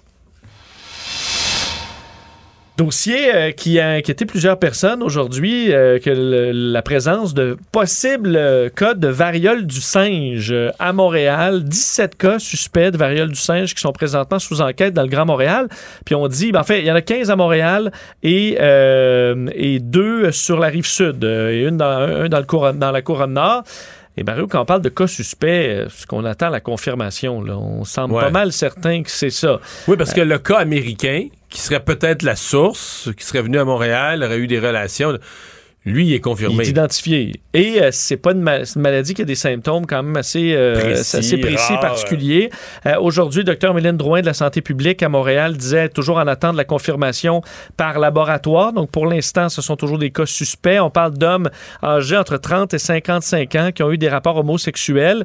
Euh, sur les 17 cas, donc je vous le disais, là, 15 qui sont sur l'île de Montréal.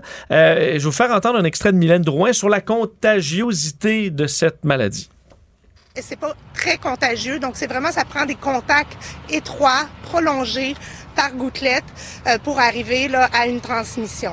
Bon, alors on est habitué, nous, avec la COVID, à quelque chose de écoute, extrêmement euh, contagieux. On n'est pas dans le même que niveau. j'ai compris, ils veulent pas dire, ils veulent pas se faire prendre, puis que dans, dans- dans deux mois ou dans six mois, on s'aperçoit que dans certains cas, ça peut être transmis par aérosol. Par aéros- aérosol. Mais présentement, les deux seuls cas de transmission, les deux seuls, les deux seuls exemples, c'est relations sexuelles où elle a dit des personnes vivant vraiment ensemble dans le même domicile. Exact. Mais il n'y a aucun cas de contamination à l'épicerie, là. Non, on parle vraiment d'échange de fluide. Là. Ce qui est rendu Ouais. là, si tu me passes ta fourchette, euh, Ouais. là, mais bon. Euh, les personnes d'ailleurs atteintes deviennent contagieuses à peu près cinq jours avant l'apparition des symptômes et le demeure jusqu'à ce que les lésions se résorbent, là, parce qu'on parle quand même de euh, différents, euh, différents symptômes, de la fièvre, ganglions enflés, et là ensuite, ben, il y a des lésions cutanées qui apparaissent. appelle les lésions, là, c'est pas le fun. Non. hein. C'est des boutons, vraiment des gros boutons. euh. D'ailleurs, dans les cas euh, suspects, euh, on- certains ont été pris en charge par la clinique L'Actuelle à Montréal, fondée par le docteur Régent Thomas, qui est bien connu de la population. Il explique un peu à quel point euh, on, on se grattait la tête un peu dans des cas comme ça. Une maladie qui, euh, dit-il, personne ne connaissait là, il y a 24-48 heures. Alors, euh, veut quand même émettre une alerte aux médecins à la grandeur de la province d'être vigilants aux différents symptômes. Parce qu'entre autres, dans son cas, au départ, on dit l'homme, euh, un, un des cas en ce moment qui est l'individu se prend un mal, de gorge, ganglion enflé, s'en va à l'urgence en fin de semaine. On le traite comme un streptocoque. Euh, et ensuite, il y a des lésions cutanées qui apparaissent. Et là, euh, ben, traité à l'actuel, on a d'abord pensé que c'était la maladie du chancre mou. Je ne sais pas c'était quoi le chancre mou, mais ça a des symptômes au départ similaires. Je fais entendre, Dr Thomas là-dessus. nous, ici, on s'est mis à voir des choses un petit peu étranges. Comme je vous dis, on a pensé que c'est cette maladie-là, qu'on voyait quand même à l'occasion, mais quand même assez rarement. Et ça se ressemble un peu. Sauf dans la maladie du chancre mou, c'est plutôt génital seulement. Et dans la maladie de la variole, ben, il y a une atteinte un petit peu plus systémique, plus euh, généralisée. Bon, et euh, pour ce qui est de la santé publique, on, est, on incite les gens qui auraient des symptômes à s'isoler, porter le masque, couvrir les lésions aussi. Euh, on parle par contre de formes mineures pour l'instant dans tous les cas. Il n'y a pas de traitement spécifique pour cette maladie-là, donc on dit aux gens de rester à la maison et d'attendre la, fin des symptômes. La forme sévère de la variole du singe, celle qui... Il y a des morts, là. Euh, celle qui vient du Congo, tout ça, mais l'autre, c'est le variant ou la variante qu'il y aurait ici, c'est pas, semble pas être, euh, être mortel, mais c'est, moi, ce que j'ai entendu ce matin, ce que ça me dit, c'est que ça concerne pas tout le monde. C'est vraiment. Euh, ben, ça peut éventuellement. Euh, ouais, ça, se mettait à se euh, répandre. ouais, ça, peut, ça peut se répandre. Euh, D'ailleurs, variole, on l'appelle donc orthopoxvirose simienne ou monkeypox là, en anglais. C'est un terme que vous allez voir beaucoup qui est apparu pour la première fois chez l'humain en 1970 en République du, démocratique du Congo. donc, on dit là, contact étroit prolongé avec des sécrétions infectées des voies respiratoires ou des lésions cutanées. Là. Alors, il faut que ce soit effectivement très près. des symptômes dans les cinq premiers jours, le fièvre, intense maux de tête, ganglion lymphatique enflé, douleur au dos, douleur musculaire, grande fatigue. quand vous commencez à avoir des lésions, c'est un peu plus évident. Et des cas qui se multiplient. Hein. On sait Royaume-Uni, euh, mercredi, c'était l'Espagne-Portugal. Euh, et euh, dans les dernières heures, Suède et l'Italie qui ont fait part de cas suspects ou confirmés. Et retenez-vous pas d'aller au Biodôme ou au Zoo de Granby ce singe, singe, ça n'a aucun rapport. Euh, ce que je comprends, c'est qu'au point de départ, dans la recherche, on a trouvé ce qu'on appelle des, réservoirs de, virus chez des singes. Mais même la transmission animale en Afrique, où il y a plus de ce virus-là, euh, c'est même pas les singes, c'est les rongeurs. Des petits rongeurs dans les maisons, puis tout ça. Fait que, euh, non, donc allez au, donc c'est juste au parc safari, là, s'il y a un singe qui saute sur le Non, il vous donnera pas ça. Il n'y a pas de danger. Tout savoir en 24 minutes. La coroner euh, Jeanne Kamel a finalement présenté ses conclusions, euh, les conclusions de son rapport sur le décès d'aînés pendant la première vague en CHSLD. On sait que le rapport a été rendu public plus tôt cette semaine, a été amplement discuté, mais euh, la coroner Kamel a pu donc expliquer ses différentes recommandations, le contexte aussi de cette enquête. Elle explique que c'est un système défaillant là, sur des décennies qui a amené quand même à cette crise-là et qu'il aura fallu cette urgence sanitaire sans précédent pour réunir finalement les acteurs autour d'une même table et débuter cette discussion sur l'avenir de nos aînés. Elle a d'ailleurs, et elle souhaite avec ce rapport-là, euh, ben, lancer un débat à la grandeur de la province sur euh, l'avenir des aînés. Je vous la fais entendre. Une chose est claire pour l'ensemble de cette enquête. Nos aînés les plus vulnérables ont été dans l'angle mort de nos gouvernements. Je me permets cette affirmation puisque, selon moi, ils sont aussi dans l'angle mort de la société. À cet égard, je souhaite ardemment que mes travaux participent non seulement à une meilleure protection des personnes âgées ou vulnérables hébergées, mais aussi à un éveil collectif sur la place des aînés dans notre société. Rappelez que l'enquête s'est penchée sur 53 décès survenus en CHSLD, en RPA aussi, entre la mi-mars et euh, le 1er mai, euh, au début de la crise sanitaire. Dans les recommandations, on en a parlé cette semaine, mais euh, revoir le rôle du directeur national de santé publique, on a convertir des CHSLD privés en CHSLD privés conventionnés, maintien à domicile davantage des aînés, assurer de plus grande imputabilité. Alors, hmm. plusieurs recommandations que le gouvernement veut suivre d'ailleurs. Elle a quand même remis les choses au point, parce qu'il y a des gens qui avaient interprété son rapport que le gouvernement était pas blâmé du tout. le gouvernement n'est pas blâmé spécifiquement. Il a dit, par exemple, sur Aaron, tout le monde a failli. Euh, l'administration privée du centre, euh, l'administration publique du CIUS qui, en avait la charge, euh, le gouvernement a dit tout le monde. Donc, c'est pas... Le gouvernement n'a pas été blâmé spécifiquement. Puis l'interprétation, elle a dit que, selon elle, la ministre Blais lui avait donné un témoignage crédible en disant, regardez, la vérité, c'est qu'on ne l'avait pas préparé CHSLD, puis enquêtait pas, puis cherchait pas un papier avant le 9 mars qui va vous laisser croire qu'on avait les CHSLD, on n'avait pas vu ce qui s'en venait. Mais témoignage crédible euh, livré en 2022 ne veut pas dire qu'il n'y a pas eu des manquements en 2020 au moment où les événements sont survenus. Donc, il n'y a pas, c'est pas une excuse du gouvernement. C'est un blâme à l'ensemble des intervenants, incluant le gouvernement qui était là en place puis qui l'a, euh, qui l'a échappé comme les autres. C'est qu'elle a rencontré euh, près de, de- fait plus de 200 témoins en près de 70 jours, euh, disant d'ailleurs qu'on a eu une rupture du contrat moral et sociétal en laissant mourir des dizaines de patients dans des conditions épouvantables. Alors ça rappelle des, des mauvais souvenirs. C'est quand même un drame qui passera à l'histoire au Québec. Un adolescent a perdu la vie euh, dans un triste accident de scooter euh, à Drummondville et ça ébranle d'ailleurs la communauté. Euh, lui qui a été éjecté de son scooter lors d'une collision avec une camionnette. C'est survenu peu après 21h à l'intersection de la rue Robert-Bernard et le boulevard René Lévesque. On parle d'un jeune de 15 ans seulement, Jasmin Biliveau, transporté d'urgence au centre hospitalier dans un état critique. Il est finalement décédé à l'hôpital. La Sûreté du Québec bon, fait enquête. On dit qu'un des deux conducteurs aurait passé sur le feu rouge. On ne sait pas encore exactement lequel. Euh, on récolte les versions de témoins. Aujourd'hui, plusieurs des proches se sont recueillis à l'endroit du, euh, drame, décrivant un jeune homme euh, souriant et joyeux dans la vie. On peut écouter un extrait de certains de ses proches qui étaient là aujourd'hui. Un petit gars juste soir, souriant. On s'attendait comme pas à ça. Non, c'est difficile ce matin, on se rend compte que la vie va vite. Il faisait partie de son quotidien, surtout euh, à scout. Puis ça a tout le temps été un gars bien ben prudent. Il était tout le temps souriant, il était tout le temps là pour tout le monde. Admettons, t'avais besoin de quelque chose, il pouvait te le prêter sans stress. Euh, il était tout le temps là pour faire sourire tout le monde aussi. C'était un gars qui était joyeux dans la vie. t'sais. Jasmin, honnêtement, c'est c'est un gars quand t'avais de la misère, il était là pour t'aider. Mais c'est ce qui est. C'est toujours ce que je trouve terrible avec euh, bon, vélo, scooter. C'est que l'erreur est humaine. T'es passé sur une rouge là, distraitement, ça peut arriver à n'importe qui. là. Tu veux pas que ça t'arrive, mais je pense pas que quelqu'un quelqu'un de 80 ans qui a conduit depuis l'âge de 20 ans va dire Moi, j'ai jamais passé sur une rouge, ça existe pas. Non, effectivement. Tout le monde, un moment donné, de distrait, le soleil, n'importe quoi, quelque chose qui arrive, elle regarde, arrive quelque chose à gauche, à droite, t'es distrait. C'est juste que si, mettons que tu fais ça avec deux autos, là, bang! Ah, c'est pas drôle. Là. Puis le monde, a, le, monde a, le monde a mal dans le dos le lendemain, mal dans le cou un peu, constat à l'amiable, euh, chez le réparateur, les autos. À ce temps, ça coûte cher, 4000 pièces de réparation, mais c'est pas de mort. Là. Parce que tout est réparable. La tôle est réparable, le mal de cou va passer. Euh, C'est ce que quand t'es dans un véhicule, t'as aucune protection, là, tu sais, scooter, moto, euh, vélo encore pire, ben là, c'est une petite erreur ben niaiseuse, mais il y a un mort. Une conséquence immense. D'ailleurs, euh, du soutien psychologique a été offert aux jeunes euh, qui le désirent dans les écoles secondaires à Drummondville. Parlons du dossier ukrainien. Euh, maintenant, des bombardements se sont poursuivis aujourd'hui dans l'est du pays, entre autres dans le secteur de la ville de Severodonetsk, euh, qui a été bombardé, là, on dit, euh, pendant des heures. Plusieurs personnes ont perdu la vie, plus des dizaines de blessés également. On parle d'une ville presque en- complètement encerclée par les forces russes qui, selon les, euh, Ukrainiens sur place, disent qu'ils bombardent là, de manière aléatoire, un peu comme ce qu'on a vu dans les dernières semaines, des bombardements qui touchent beaucoup d'immeubles d'habitation, donc qui n'ont aucune précision. Le bilan qui pourrait donc s'alourdir.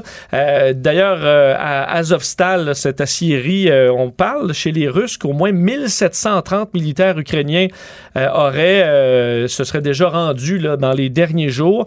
On disait au départ qu'il y avait à peu près 2000 soldats, donc il en resterait très peu à l'intérieur de ce complexe. Donc le, ministère a diffusé une vidéo montrant des militaires qui sortaient de ce site et qui se faisaient contrôler par des soldats russes avant d'entrer dans des autobus.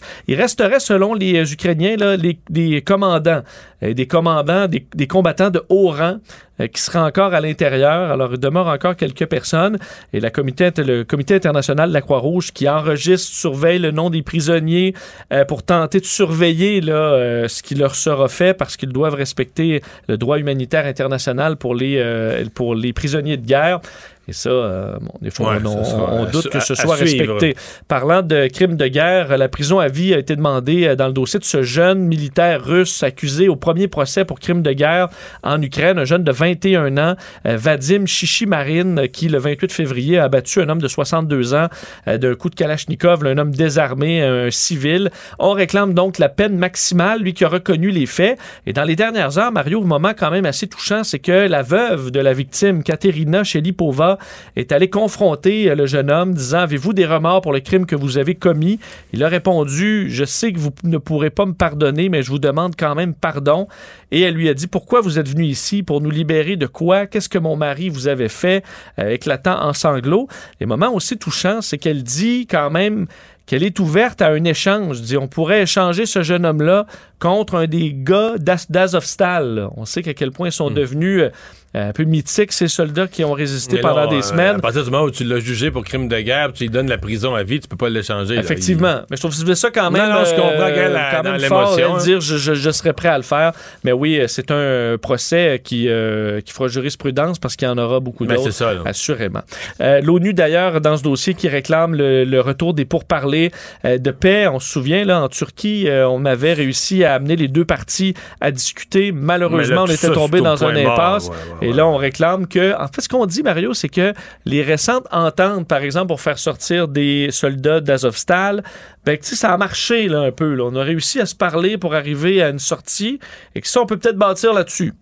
Euh, on sait que les ports ukrainiens sont sous blocus russe, donc on peut pas sortir, euh, entre autres, l'engrais, euh, la nourriture. Et les Russes, eux, font face à des sanctions internationales. Alors, ça fait flamber le prix de la nourriture. On aimerait bien qu'on puisse au moins s'entendre sur certains points là-dessus pour débloquer les ports. De retour euh, chez nous, euh, le gouvernement euh, de, et fait le ministère de la Santé de Christian Dubé annonce la création de cliniques pour la COVID longue. Fait COVID longue et maladie de Lyme, deux maladies qu'on comprend encore peu, dont le service, faut croire, est défaillant dans le réseau actuellement.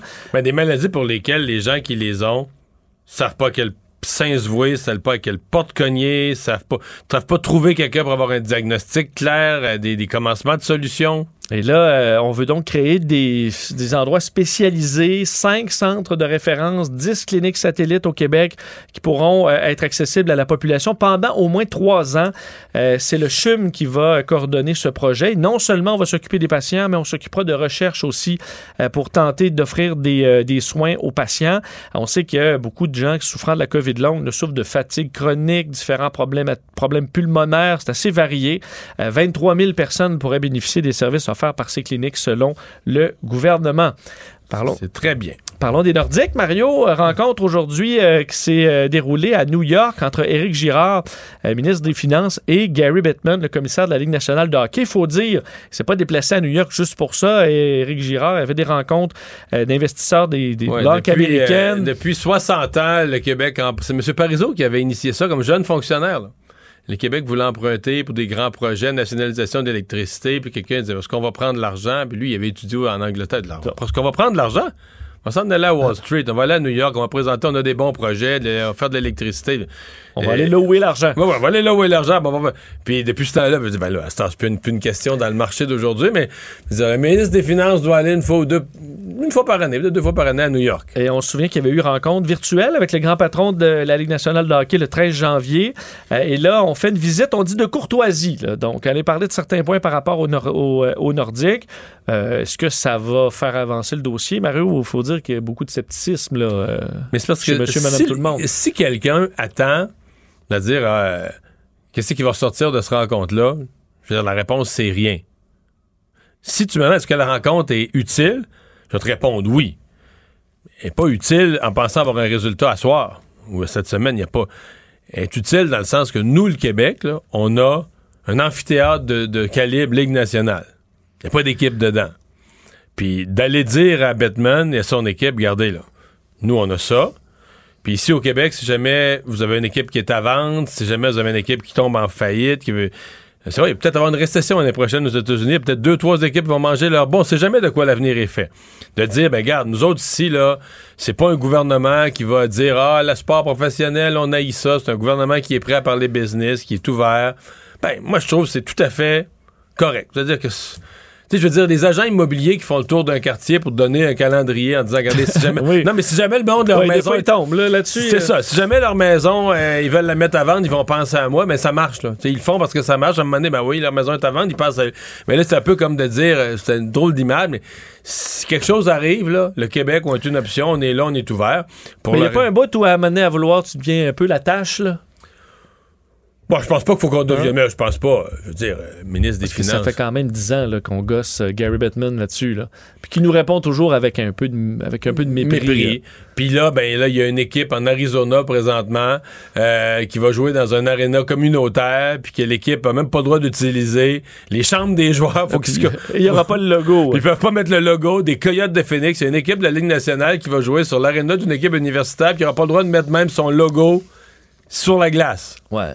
Donc c'est on pourrait lui parler avec le même mépris. Ouais. Rendu là. On pourrait dire, t'es- Euh, t'es- rendu là, Batman, là, pour essayer de couvrir tes gaffes. Tu es en deuil, Mario, d'un compositeur que tu appréciais. Oui. Vangelis euh, est décédé à l'âge de 79 ans. Euh, faut peut-être le, le replacer pour certains. Vangelis qui a fait beaucoup de musique pour de films, entre autres. Euh, Chariots of Fire, en 1982, peut-être un des meilleurs exemples. Hein? Ah, là, tout le monde leur place. Oui, comme disait notre collègue Achille, on, on- on veut tous courir au ralenti sur cette, Oui. euh, sur cette musique-là. Euh, donc, il faut dire pionnier de la musique électronique, entre autres des synthétiseurs, figu- figure, fig- figure majeure de musique de film. Là, je vous disais, il y a celui-là, mais travaillé sur Blade Runner, a eu un Oscar pour cette trame sonore que vous entendez en ce moment. Nomination Golden Globes, travaillé avec Oliver Stone aussi, Roman Polanski. Il est décédé de la COVID euh, à l'âge de 79 ans, lui qui, euh, de son nom complet, Vangelis Odysseas Papatanasiou. Ça, je le savais pas. Bon, tu vois, au, euh, au Génie en herbe, tu l'aurais pas eu. Non, non, non, Euh, non. Il a été salué par le premier ministre grec euh, aujourd'hui qui lui a rendu hommage. Euh, on parle vraiment d'un, trésor national pour, euh, pour les Grecs. Et celui-là, parce qu'il a fait aussi une collaboration. Mais moi, c'est cette époque-là. Ben, évidemment, je connais Chariots of Fire, mais cette époque-là, les collaborations avec le chanteur de Yes, avec John Anderson. The Friends of Mr. Cairo. Ouais. On peut en écouter euh, un extrait?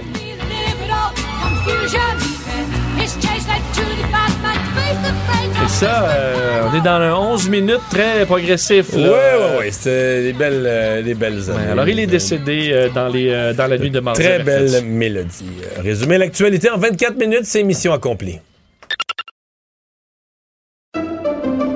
Pendant que votre attention est centrée sur cette voix qui vous parle ici, ou encore là, tout près ici, très loin là-bas, Celle de Desjardins Entreprises est centrée sur plus de 400 000 entreprises partout autour de vous. Depuis plus de 120 ans, nos équipes dédiées accompagnent les entrepreneurs d'ici à chaque étape pour qu'ils puissent rester centrés sur ce qui compte, la croissance de leur entreprise. La Banque Q est reconnue pour faire valoir vos avoirs sans vous les prendre. Mais quand vous pensez à votre premier compte bancaire, tu sais, dans le temps à l'école, vous faisiez vos dépôts avec vos scènes dans la petite enveloppe. Hmm, C'était bien beau. Mais avec le temps, ce vieux compte-là vous a coûté des milliers de dollars en frais, puis vous ne faites pas une scène d'intérêt. Avec la Banque Q, vous obtenez des intérêts élevés et aucun frais sur vos services bancaires courants. Autrement dit, ça fait pas mal plus de scènes dans votre enveloppe, ça. Banque Q. Faites valoir vos avoirs. Visitez banqueq.ca pour en savoir plus. Vous vous demandez si les plantes ressentent de la douleur? Ou encore, comment est-ce que les daltoniens voient le monde? Le balado en cinq minutes est pour vous. Explorez la science, l'actualité et l'histoire en un temps record. La Feu, en collaboration avec le gouvernement du Québec, est fière de propulser la série Balado en cinq minutes. Ne laissez pas les questions sans réponse plus longtemps. En cinq minutes, disponible sur l'application et le site cubradio.ca. Mario Dumont. Joignez-vous à la discussion. Appelez ou textez le 187 Cube Radio 1877 827 2346.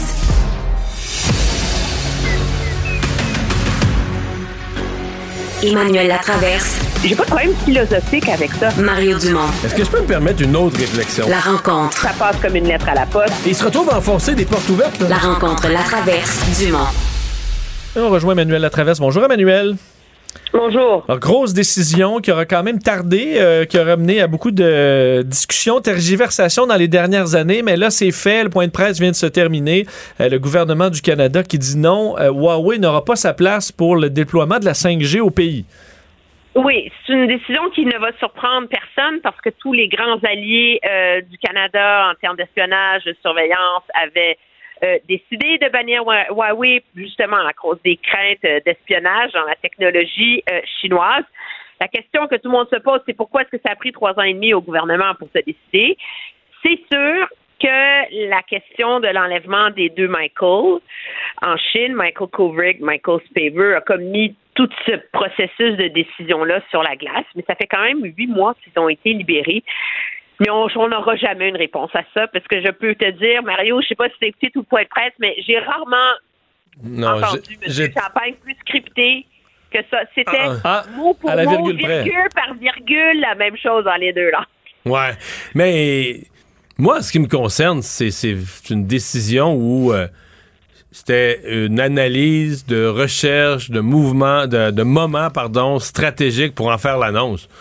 Je pense que ça fait, ça fait genre un an, deux ans que la décision est prise, claire, limpide dans leur tête. Là. C'est quoi le, mo- le moins mauvais moment ou le moment qui minimise les dommages, les relations avec la Chine pour en faire l'annonce? Je pense que c'est comme ça qu'il faut le percevoir. Puis là, ben, pendant qu'il y a eu tout la- la- la- le drame euh, Huawei puis les deux Michael, ben là, on se disait c'est surtout pas le temps de toucher à ça. là. on a assez sur on a assez dans notre assiette avec la Chine.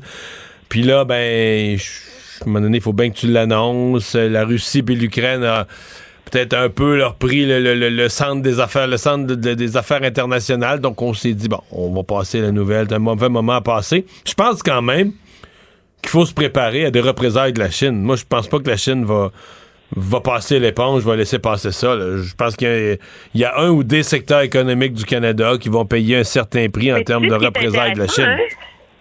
C'est euh, Tom Mulcair qui, à l'ajoute, il y a quelques minutes, nous faisait remarquer qu'aujourd'hui, la Chine a annoncé qu'elle levait enfin l'embargo sur le canola canadien. Donc, un jour où la Chine met fin à une guerre commerciale sur le canola, quatre heures plus tard, on tire la plug sur Huawei. Donc, est-ce que le gouvernement a voulu essayer de sauvegarder l'industrie du canola avant de l'annoncer? Ça va certainement faire partie euh, des analyses. Ce qu'il y a de remarquable dans cette décision-là, c'est qu'elle est quand même plus large que ce à quoi plusieurs s'attendaient parce que on n'interdit pas seulement Huawei puis une autre technologie, le ZTE, dans les infrastructures du 5G, mais c'est toute utilisation de ces technologies-là.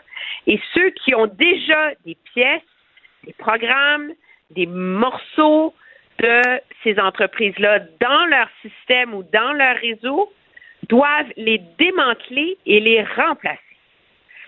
Donc, il va y avoir une question. Moi, j'étais en, en onde à, à la joute. Malheureusement, j'ai n'ai pas su si la question a été posée, mais est-ce que la question de la compensation va se poser? Parce qu'il y a aussi des Canadiens qui ont des téléphones Huawei, là. Mais ça, ça va être encore permis. là. J'ai, vu euh, dans les manchettes que le téléphone Huawei, pas de problème. Le téléphone, OK, c'est ça. Mais euh, donc, il va avoir, euh, il va avoir. Mais est-ce que. Mais Huawei, est-ce que. Ouais. Mais sur la compensation, est-ce que Huawei a déjà des sommes de dépensées dans l'implantation du réseau 5G? Ben, c'est pas tant Huawei que des, Des partenaires. canadiens qui auraient. C'est quoi la, la part de Huawei qu'ils ont investi? C'est ça qui est pas clair. Chez TELUS et chez Bell, je sais que chez Vidéotron, c'est avec Samsung qu'on a fait affaire. Chez Rogers, c'est avec Ericsson pour bâtir le, le- le 5G. Donc, il va y avoir des, éléments à clarifier dans cet enjeu. Ouais. Mais décision euh, quand même. Si on, enlève tout ça, on oublie, euh, le, timing puis la politique. Quand euh, tout à l'heure, ben, Vincent nous, nous racontait avoir participé à une, une colloque d'experts en sécurité internationale, moi j'en ai interviewé plusieurs. Tout le monde est d'accord que Ouais, a c'est la chose à y a faire. pas d'ambiguïté vraiment parmi les experts que, euh, que c'est ça qu'il fallait faire, qu'on pouvait pas prendre le risque de laisser nos renseignements euh, traîner d'une compagnie qui, qui peut être en lien avec le gouvernement chinois. Même, je dirais, dans, pour avoir questionné quelquefois des experts en sécurité internationale là-dessus, ils répondaient quasiment comme c'est pas une question, c'est une évidence. Ce qui est intéressant, c'est que le gouvernement veut ratisser plus large maintenant. Tu as vu, ils vont déposer un projet de loi pour moderniser donc tous les outils à la les outils légaux pour protéger l'ensemble des infrastructures critiques routières, de transport, euh, cybersécurité, téléphonie, euh, parce qu'il y a des gros, gros joueurs chinois, entre autres, dans ces industries-là aussi. Donc, c'est comme si c'est le premier pas, mais d'un immense chantier d'un gouvernement fédéral qui finit par s'attaquer à une vulnérabilité de très longue date. Parlons du mouvement conservateur euh, et de Jason Kenney qui a démissionné hier, qui a eu sa majorité, mais très, très, très mince. Euh, le- le- la COVID a quand même bouleversé le, le- le monde des conservateurs au pays, clairement. 49% des membres de ton parti qui ne te veulent plus comme chef, c'est c'est- Ouais, c'est tannant. c'est- c'est dur à gérer. attends, Du parti que tu as fondé, Ouais. que tu as fondé, et du parti que tu as porté au pouvoir dans une écrasante majorité.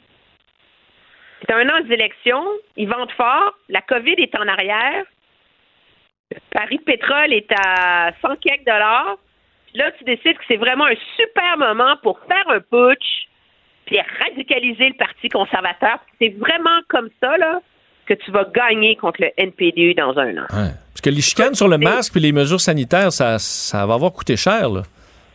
Ben, je comprends. Mais ce qui est, ce qui est, ce qui est remarquable, c'est à quel point, puis bon, c'est le cas définitivement chez, euh, chez les conservateurs en Alberta, mais je pense plus largement dans l'ensemble du mouvement conservateur, c'est à quel point ça a radicalisé une branche du parti.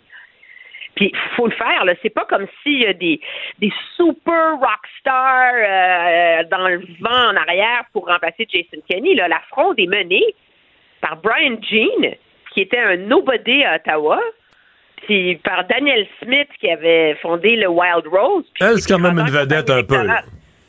C'est une vedette de radio, mais tu sais, elle a pas été. Il n'y a, personne dans les gens qui prétendent pouvoir faire mieux que Jason Kenney.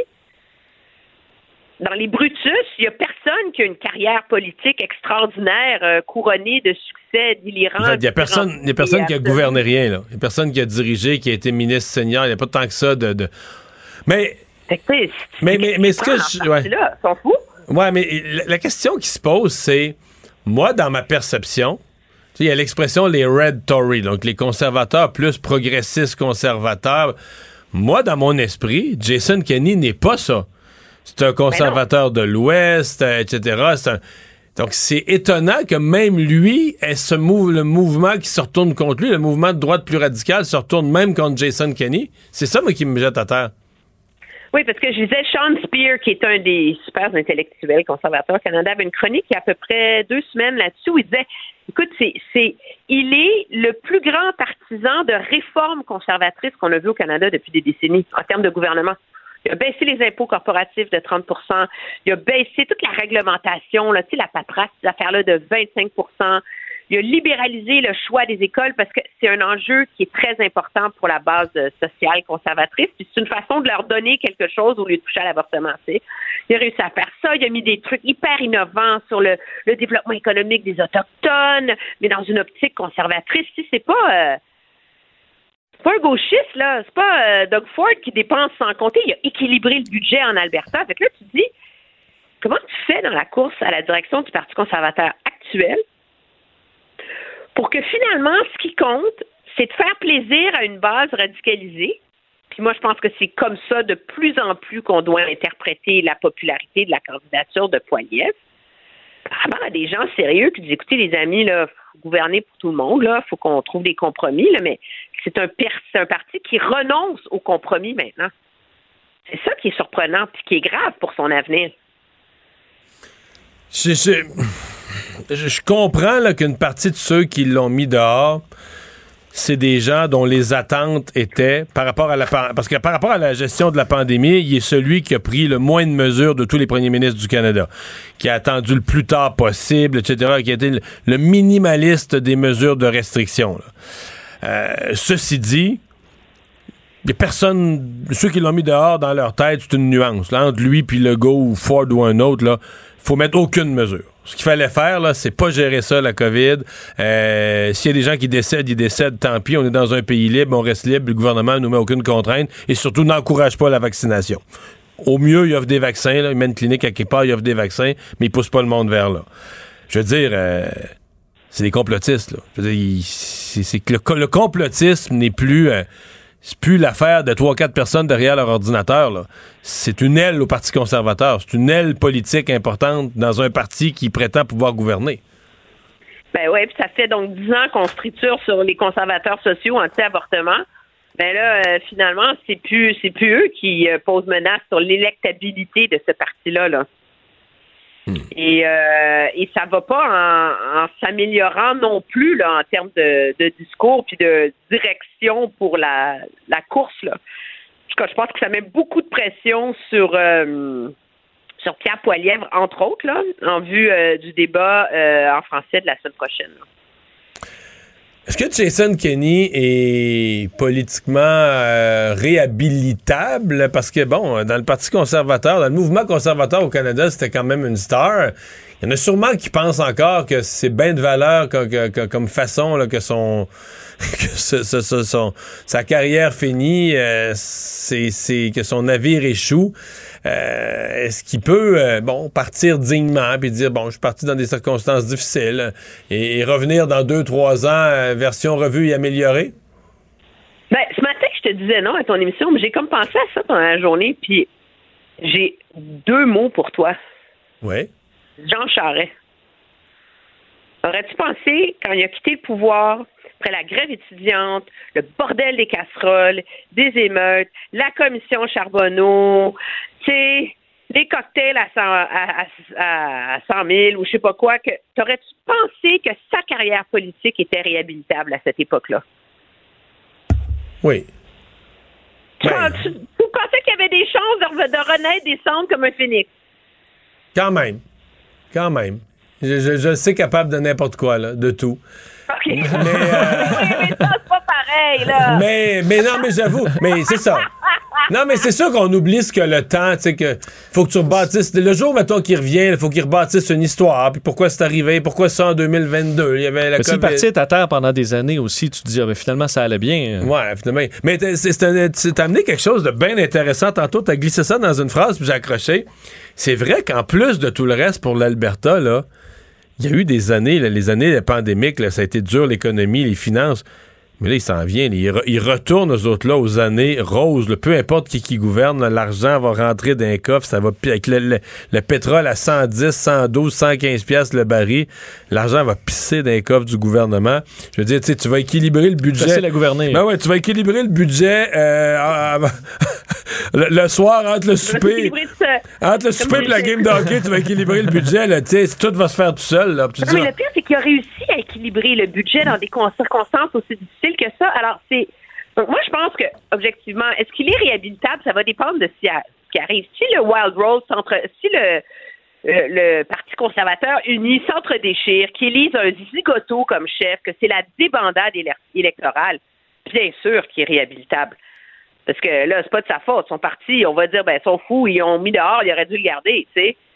Alors, je pense que ça va dépendre de l'avenir du parti euh, Ouais. dans le dans la prochaine année de s'il est réhabilitable ou pas. Puis est-ce que le mot jusqu'où est-ce le conservateur est réhabilitable au Canada? c'est- Ouais, jusqu'où il est suicidaire. là. Mais euh, la, plus grande probabilité, c'est quand même, et ça, ça étonne toujours les gens au Québec, là, mais l'Alberta a été gouverné pendant quatre ans par un gouvernement néo-démocrate de Rachel Notley. Et la plus grande probabilité, c'est que ça va être le retour de ça dans un an. Euh, merci, Emmanuel. Ça me fait Au plaisir. revoir. Au revoir.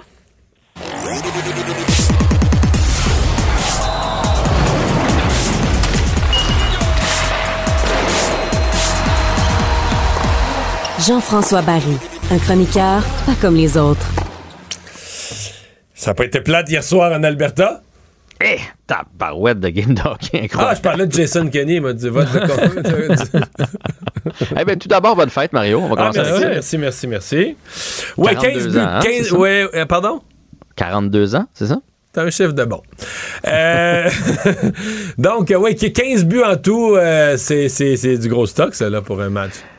Euh, c'est honnêtement, c'est ça fait longtemps qu'on n'a pas vu ça. là. 9 à 6. Les gardiens, puis on en avait parlé ensemble, les gardiens pourris à l'os, mais on s'attendait pas à ce que celui des Flames soit ordinaire. Il était ordinaire aussi.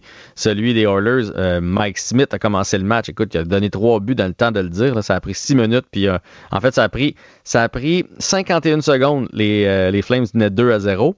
Et après ça, on a marqué avec 6 minutes à- de jouer. Donc, après, avec euh, encore, encore 14 minutes à faire à la première, c'était 3-0 Flames. On peut parler d'un mauvais début de match. Ouais, on a mis Koskinen qui n'a pas été meilleur. Il y a plein de buts hier qui ont passé. Tu sais, sous le bras, là, entre le bras et le corps, là, pas, ça, c'est pas supposé. Là. Une fois de temps en temps, ça arrive, mais ça, on appelle ça passer à travers le gardien. Fait que ça a été un match à oublier. En même temps, euh, pour les fans là-bas, puis même euh, les gens qui l'ont suivi à la télé ou moi je le suivais à distance, c'était fou. Là, ils ont pris devant 5 à 1. Après ça, les Oilers sont revenus. Ils ont réussi à faire 6-6. Puis après ça, finalement, les Flames euh, ont pris les devants 9 à 6. Donc, tout un match de hockey. Aimez-vous ça, des séries avec un peu plus de buts? Parce que Ben ça oui, fait cette année, il y a des buts, là. Ouais, mais tu dans l'autre série, hier soir, il n'y en a pas eu. D'ailleurs, un, un match, là, je sais pas comment est le moral des Rangers aujourd'hui. Moi, je serais quasiment allé déclarer battu euh, pour euh, euh, une défaite aussi crève-cœur au premier match. Là. Ouais, il a fait mal. Ça, c'est sûr qu'il doit avoir fait mal parce qu'il menait jusqu'à 3 minutes de la fin, 1-0. Et, euh, et Non, t'as il peu. Il 2-1 menait en 1-0, mais c'est parce- prolongation. il menait 1-0 jusqu'à 3 minutes de la fin. Mais c'est parce que deux minutes avant, euh, Kako, qui s'appelle, a eu un but vide. Et il a tellement vide qu'il a trouvé un espace. Le gardien était complètement sorti de l'autre côté. Il a trouvé un espace entre le gardien et le but. Donc, il a lancé entre le gardien et le but, a passé complètement en avant parce qu'il a pas lancé dans le but. Et tu dis, À la normal... limite, ça touche le gardien, il a fait dévier dedans. Fait que là, tu dis, non, normalement, ce match-là, il est 2 à 0. là. Le gars a le but vide. Il est à 9 pieds d'un filet ouvert complètement. Il n'y a personne, il n'y a pas de défenseur qui est nuit. Lui, il n'a pas dormi de la nuit, c'est sûr. Parce que s'il faisait 2 à 0, je pense qu'il venait de, il venait de, Ah ouais, sceller, il venait de sceller le deal. Là. En tout cas. Hein, Mais de façon je me mets dans la tête des Rangers. Je je suis déprimé. là. Je suis comme. ah. Ouais, mais là, c'est là qu'on va voir la, la, la Le du caractère. mental, Ouais, comme ouais, il disait dans les boys, parce que dans le fond, moi, je me suis toujours fait dire une défaite, c'est une défaite. 7-0, 2-1, prolongation, peu importe. Tu il faut que tu sois capable de, de faire une. De Faut que tu gagnes la prochaine.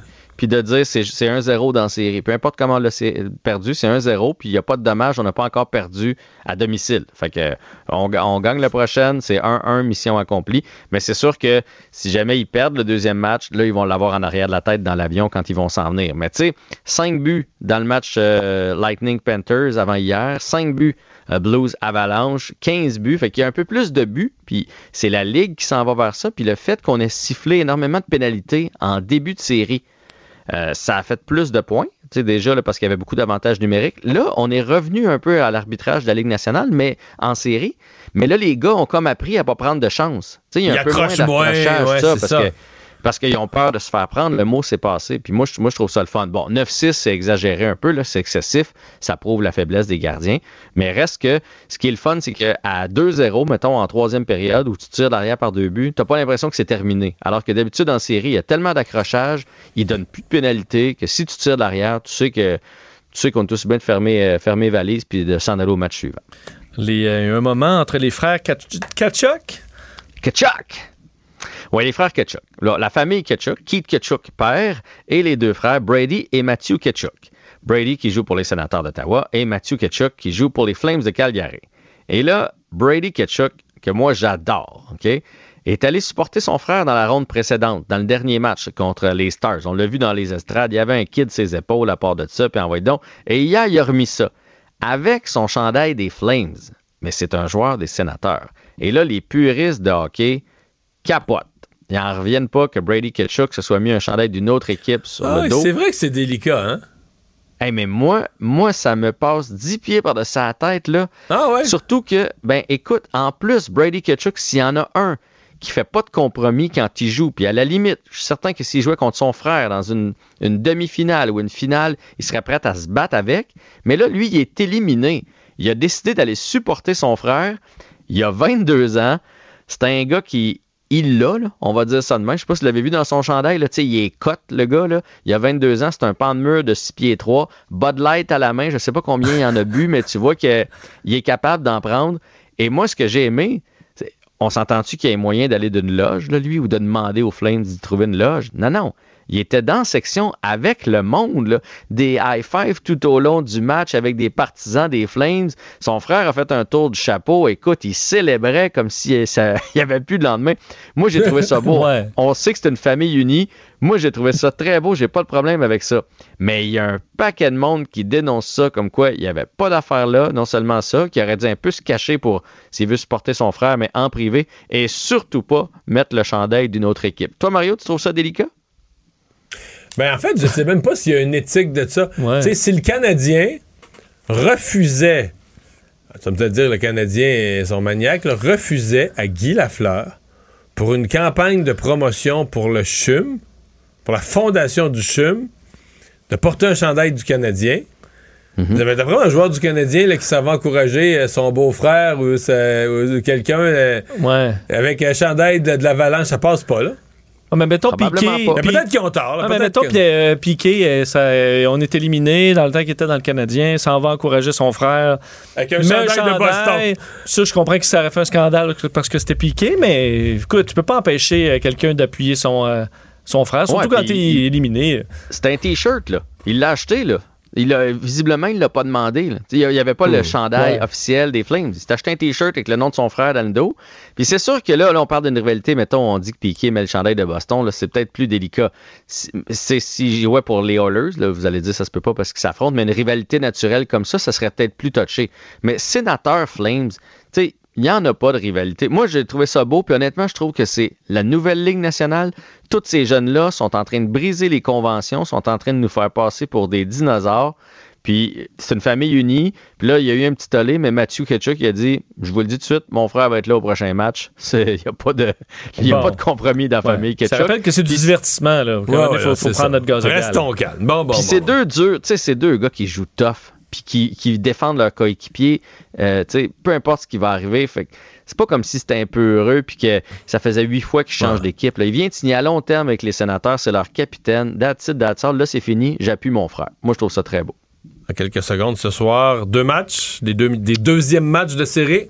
Exactement. Donc, on remet ça entre le Lightning et les Panthers. Est-ce que les Panthers vont perdre les deux à la maison? Ça ferait très mal. J'ai hâte de voir si on va être plus Ils incisif. ont, ils ont déçu, eux, euh, avant hier.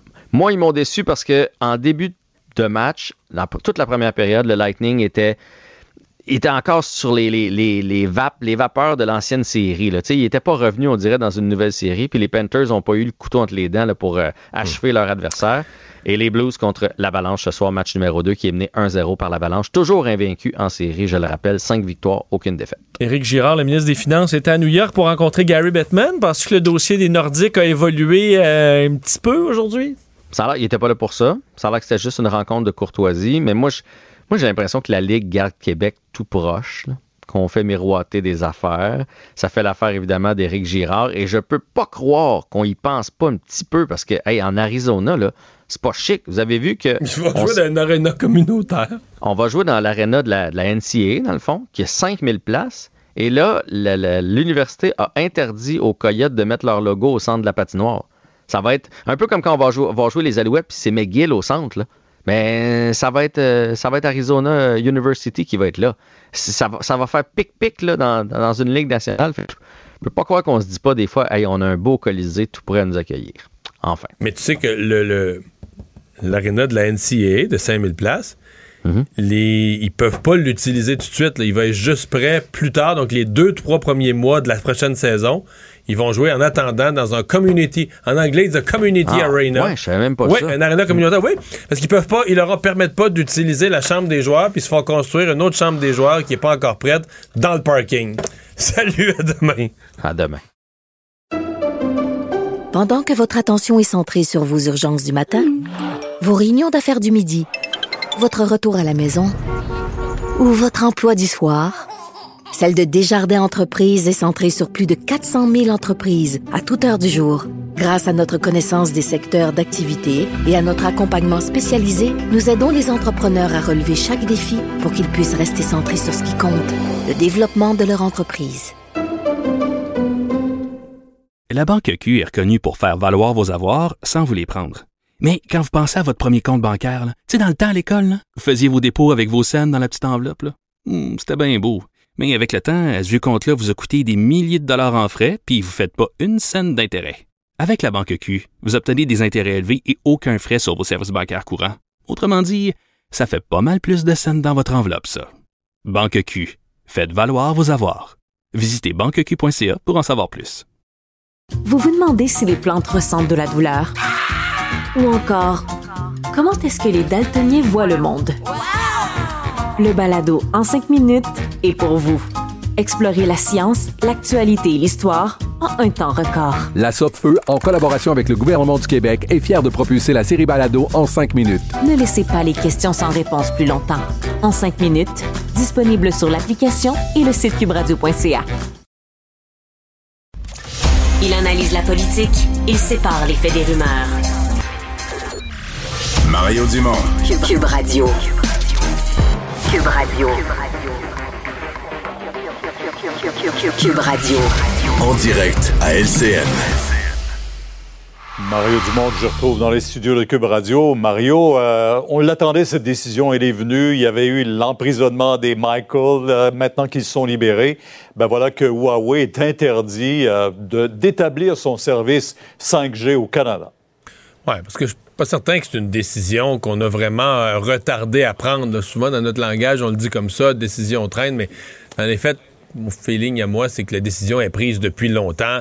Quand on parlait Retardé des à experts... Ouais, point. exactement, exactement. C'était le moment de l'annoncer, le moment le moins pire par rapport à la Chine. Parce que quand on parlait des experts là, au cours des dernières années, des experts en sécurité, en sécurité internationale, en renseignement, ça apparaissait comme une évidence. Ça apparaissait comme quelque chose de clair, clair, clair. Pour deux grandes raisons. Un, parce que c'est un risque à ne pas prendre. Est-ce que Huawei est vraiment une compagnie privée complètement indépendante du, gouvernement chinois en toutes circonstances sur laquelle on peut se fier? S'ils contrôlent le réseau 5G, ça veut dire toutes nos informations militaires, renseignements, tout passe par là. Euh, la réponse était non. Deuxième chose, c'est que nos partenaires, au-delà du, Canada et de, nos craintes, le- les partenaires du Canada, les États-Unis, et le Royaume-Uni, etc., avaient déjà pris cette décision-là. Donc, c'était comme une évidence qu'on devait aller là. On l'annonce maintenant. Euh, bon, l'affaire des deux Michael puis de, de, de, de Mme c'est fini, etc. Donc, c'est probablement un meilleur moment. Ceci dit, moi, je pense quand même, moi, je, je- je me prépare quand même au fait qu'il y aura des sanctions, là, que la Chine euh, va vouloir euh, imposer au Canada certaines représailles. Absolument, c'est à suivre. Mais on va parler d'immigration aussi chez nous. Que ce soit un sondage commandé par la CAQ et ces résultats-là, est-ce que les questions étaient très dirigées ou si véritablement c'est le portrait des Québécois, à l'effet qu'ils ne sont pas tout à fait pour euh, une augmentation du nombre d'immigrants chez nous? Oui, mais il faut voir qu'au au prorata, euh, on parle beaucoup d'augmentation ou pas de l'immigration, mais au prorata de ce qu'on est Ouais. comme population, c'est, le Québec accueille beaucoup d'immigrants, là, parmi les, les- les plus hauts niveaux du monde entier. Donc, est-ce qu'on veut augmenter ou pas le seuil? Essentiellement, la majorité est d'accord avec le seuil actuel. Pour moi, il n'y a aucune surprise. Un petit peu de gens, je pense pour des raisons de pénurie de main-d'œuvre, qui disent qu'il faudrait l'augmenter. Bon, d'autres gens qui sont peut-être plus réfractaires à l'immigration qui voudraient euh, le, le rabaisser. C'est juste que moi, ça m'impressionne pas. là. Je veux dire, un gouvernement, un parti politique qui se fait des sondages pour se conforter. Tu es censé gouverner par conviction. Tu es censé gouverner parce que tu penses que c'est ça qui est bien, qui doit être fait.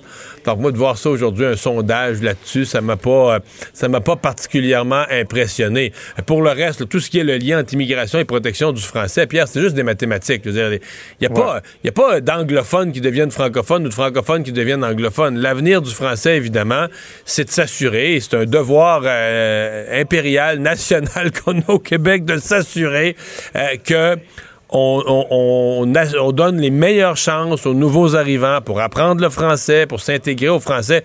Dire, si si euh, tous les nouveaux arrivants s'intègrent à l'anglais, dire, mathématiquement, c'est pas compliqué ce qui va arriver, ce qui- de comprendre ce qui va arriver au Québec dans, dans- dans une génération ou deux. Donc, c'est ça l'enjeu. L'enjeu est assez simple. Et donc, euh, après ça, c'est de voir ce que le gouvernement là-dessus fait un, fait, fait un bon travail de francisation et tout ça. Mais le sondage, ça m'a pas, m'a pas impressionné plus que ça. Il n'y a pas de surprise là. Il n'y avait pas vraiment de surprise. Euh, Il n'y a pas qu'à Ottawa où les chefs conservateurs ont beaucoup de difficultés à se faire aimer. Euh, Jason Kenney, en Alberta, il vient de se faire montrer la porte, même si ce n'est pas véritablement le cas. C'est lui qui démissionne, mais à 51 d'appui dans sa formation politique, euh, c'est trop peu. Ouais, mais pas vraiment le choix. Là. Tu peux pas gouverner avec 49% On parle pas de la population. Le 49% des membres de ton parti. Des, qui, conservateurs. euh, ouais, ouais, qui veulent plus de voir. Les conservateurs unifiés, hein, parce qu'il y avait le Wild Rose, il y avait un parti euh, euh, quasiment nationaliste, la moitié souverainiste albertain, très de droite, là, qui, euh, qui était là. Donc lui a refait l'unification des, des forces, un parti conservateur uni. Et euh, donc hier, se montrer la porte. C'est... c'est assez gros pour le mouvement conservateur parce que quelque part, on le sait. euh, ce que c'est, les gens qui l'ont mis dehors pour plusieurs, ce qu'ils reprochent à Jason Kenney, lui, de tous les premiers ministres du Canada, il est celui qui a pris le moins de mesures sanitaires. Sur euh, sa façon de gouverner. Il a été très conservateur au niveau budgétaire. Donc, c'est un, vrai conservateur. On peut pas y reprocher de ne pas être assez conservateur. Alors, tu dis, ceux qui le mettent dehors, c'est parce qu'eux, là, des mesures sanitaires, ils n'en voulaient aucune. Euh, des masques, ils n'en voulaient pas. Des obligations, ils n'en voulaient pas. Euh, les soins intensifs débordent, on s'en fout. Des vaccins, tu peux en mettre, tu peux mettre un comptoir de vaccins ici et là, mais pousse pas les gens à aller vers là. Mais excusez-moi, Pierre, c'est des complotistes. Et c'est ça l'histoire de Jason Kenney, c'est que le complotiste n'est plus simplement quelques personnes derrière leur ordinateur, mais c'est rendu une aile de plus en plus puissante à l'intérieur du mouvement conservateur. C'est ça le grand questionnement pour l'avenir. Est-ce que c'est l'aile qui est derrière Poilièvre? Il y en a. Il y en a. On va voir jusqu'à quel point c'est puissant. On verra. Mario, on vous écoute dès 10 h demain sur LCN. Au revoir. Au revoir.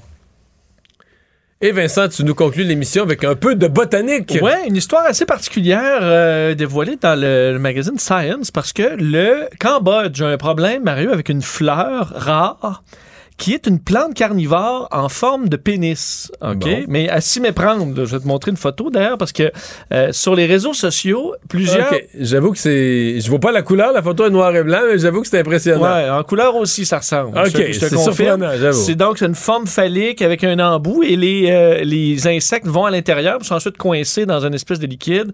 Euh, ça pousse dans des régions arides, là, euh, en flanc de montagne, dans des coins rocailleux où la seule façon de s'alimenter pour la plante, c'est des insectes. Le problème, c'est parce que plusieurs personnes, dans le but de prendre des photos comiques. D'ailleurs, la photo que tu me montres, c'est ça que c'est. C'est ça. Une jeune femme qui. Sur les réseaux sociaux, elle se publie en train. Elle a arraché deux, deux fleurs pénis et en fait qui s'appelle parce que c'est le nom local on dit ça la plante pénis carnivore c'est la Nepenthes holdeni euh, prend arrache deux de ces fleurs là pour faire des photos drôles euh, et là euh, le ministère de l'environnement euh, émet des avertissements pour euh, dire aux gens arrêtez d'arracher cette fleur là parce que euh, elle va disparaître en raison de son apparence.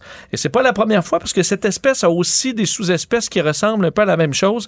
Et en 2021, on avait eu à faire une intervention euh, du genre. Alors, tu sais, quand tu dis, j'imagine un botaniste à dire, le monde, le monde est-tu niaiseux? Genre, juste parce que ça ressemble à quelque chose de drôle. on est en train de, la on est en train de perdre une espèce rare. Alors, euh, sachez-le, le ministère cambodgien de l'Environnement est sur le ben, dossier. Est-ce qu'ils ont mis des amendes, des pénalités? C'est ça qu'il faut que tu fasses dans ce temps-là? Ben, faut que en tu fait, des amendes sévères? C'est euh, pour l'instant, ce n'est qu'un avertissement. Mais euh, je suppose qu'à un moment donné, on, va, on, on, va, en venir là. Alors, euh, pour une photo drôle, ben. Ouais, sans mauvais jeu de mots, je vais dire ils sont trop mous. bon, à suivre. J'ai jugé le ministère, là. Oui, oui, non. J'ai jugé le ministère. Je comprends. Merci Vincent, merci. merci. à vous d'avoir été là. Rendez-vous euh, demain 15h30 pour une autre émission. Je vous laisse au bon soin de Sophie Durocher. Bye bye. Cube Radio.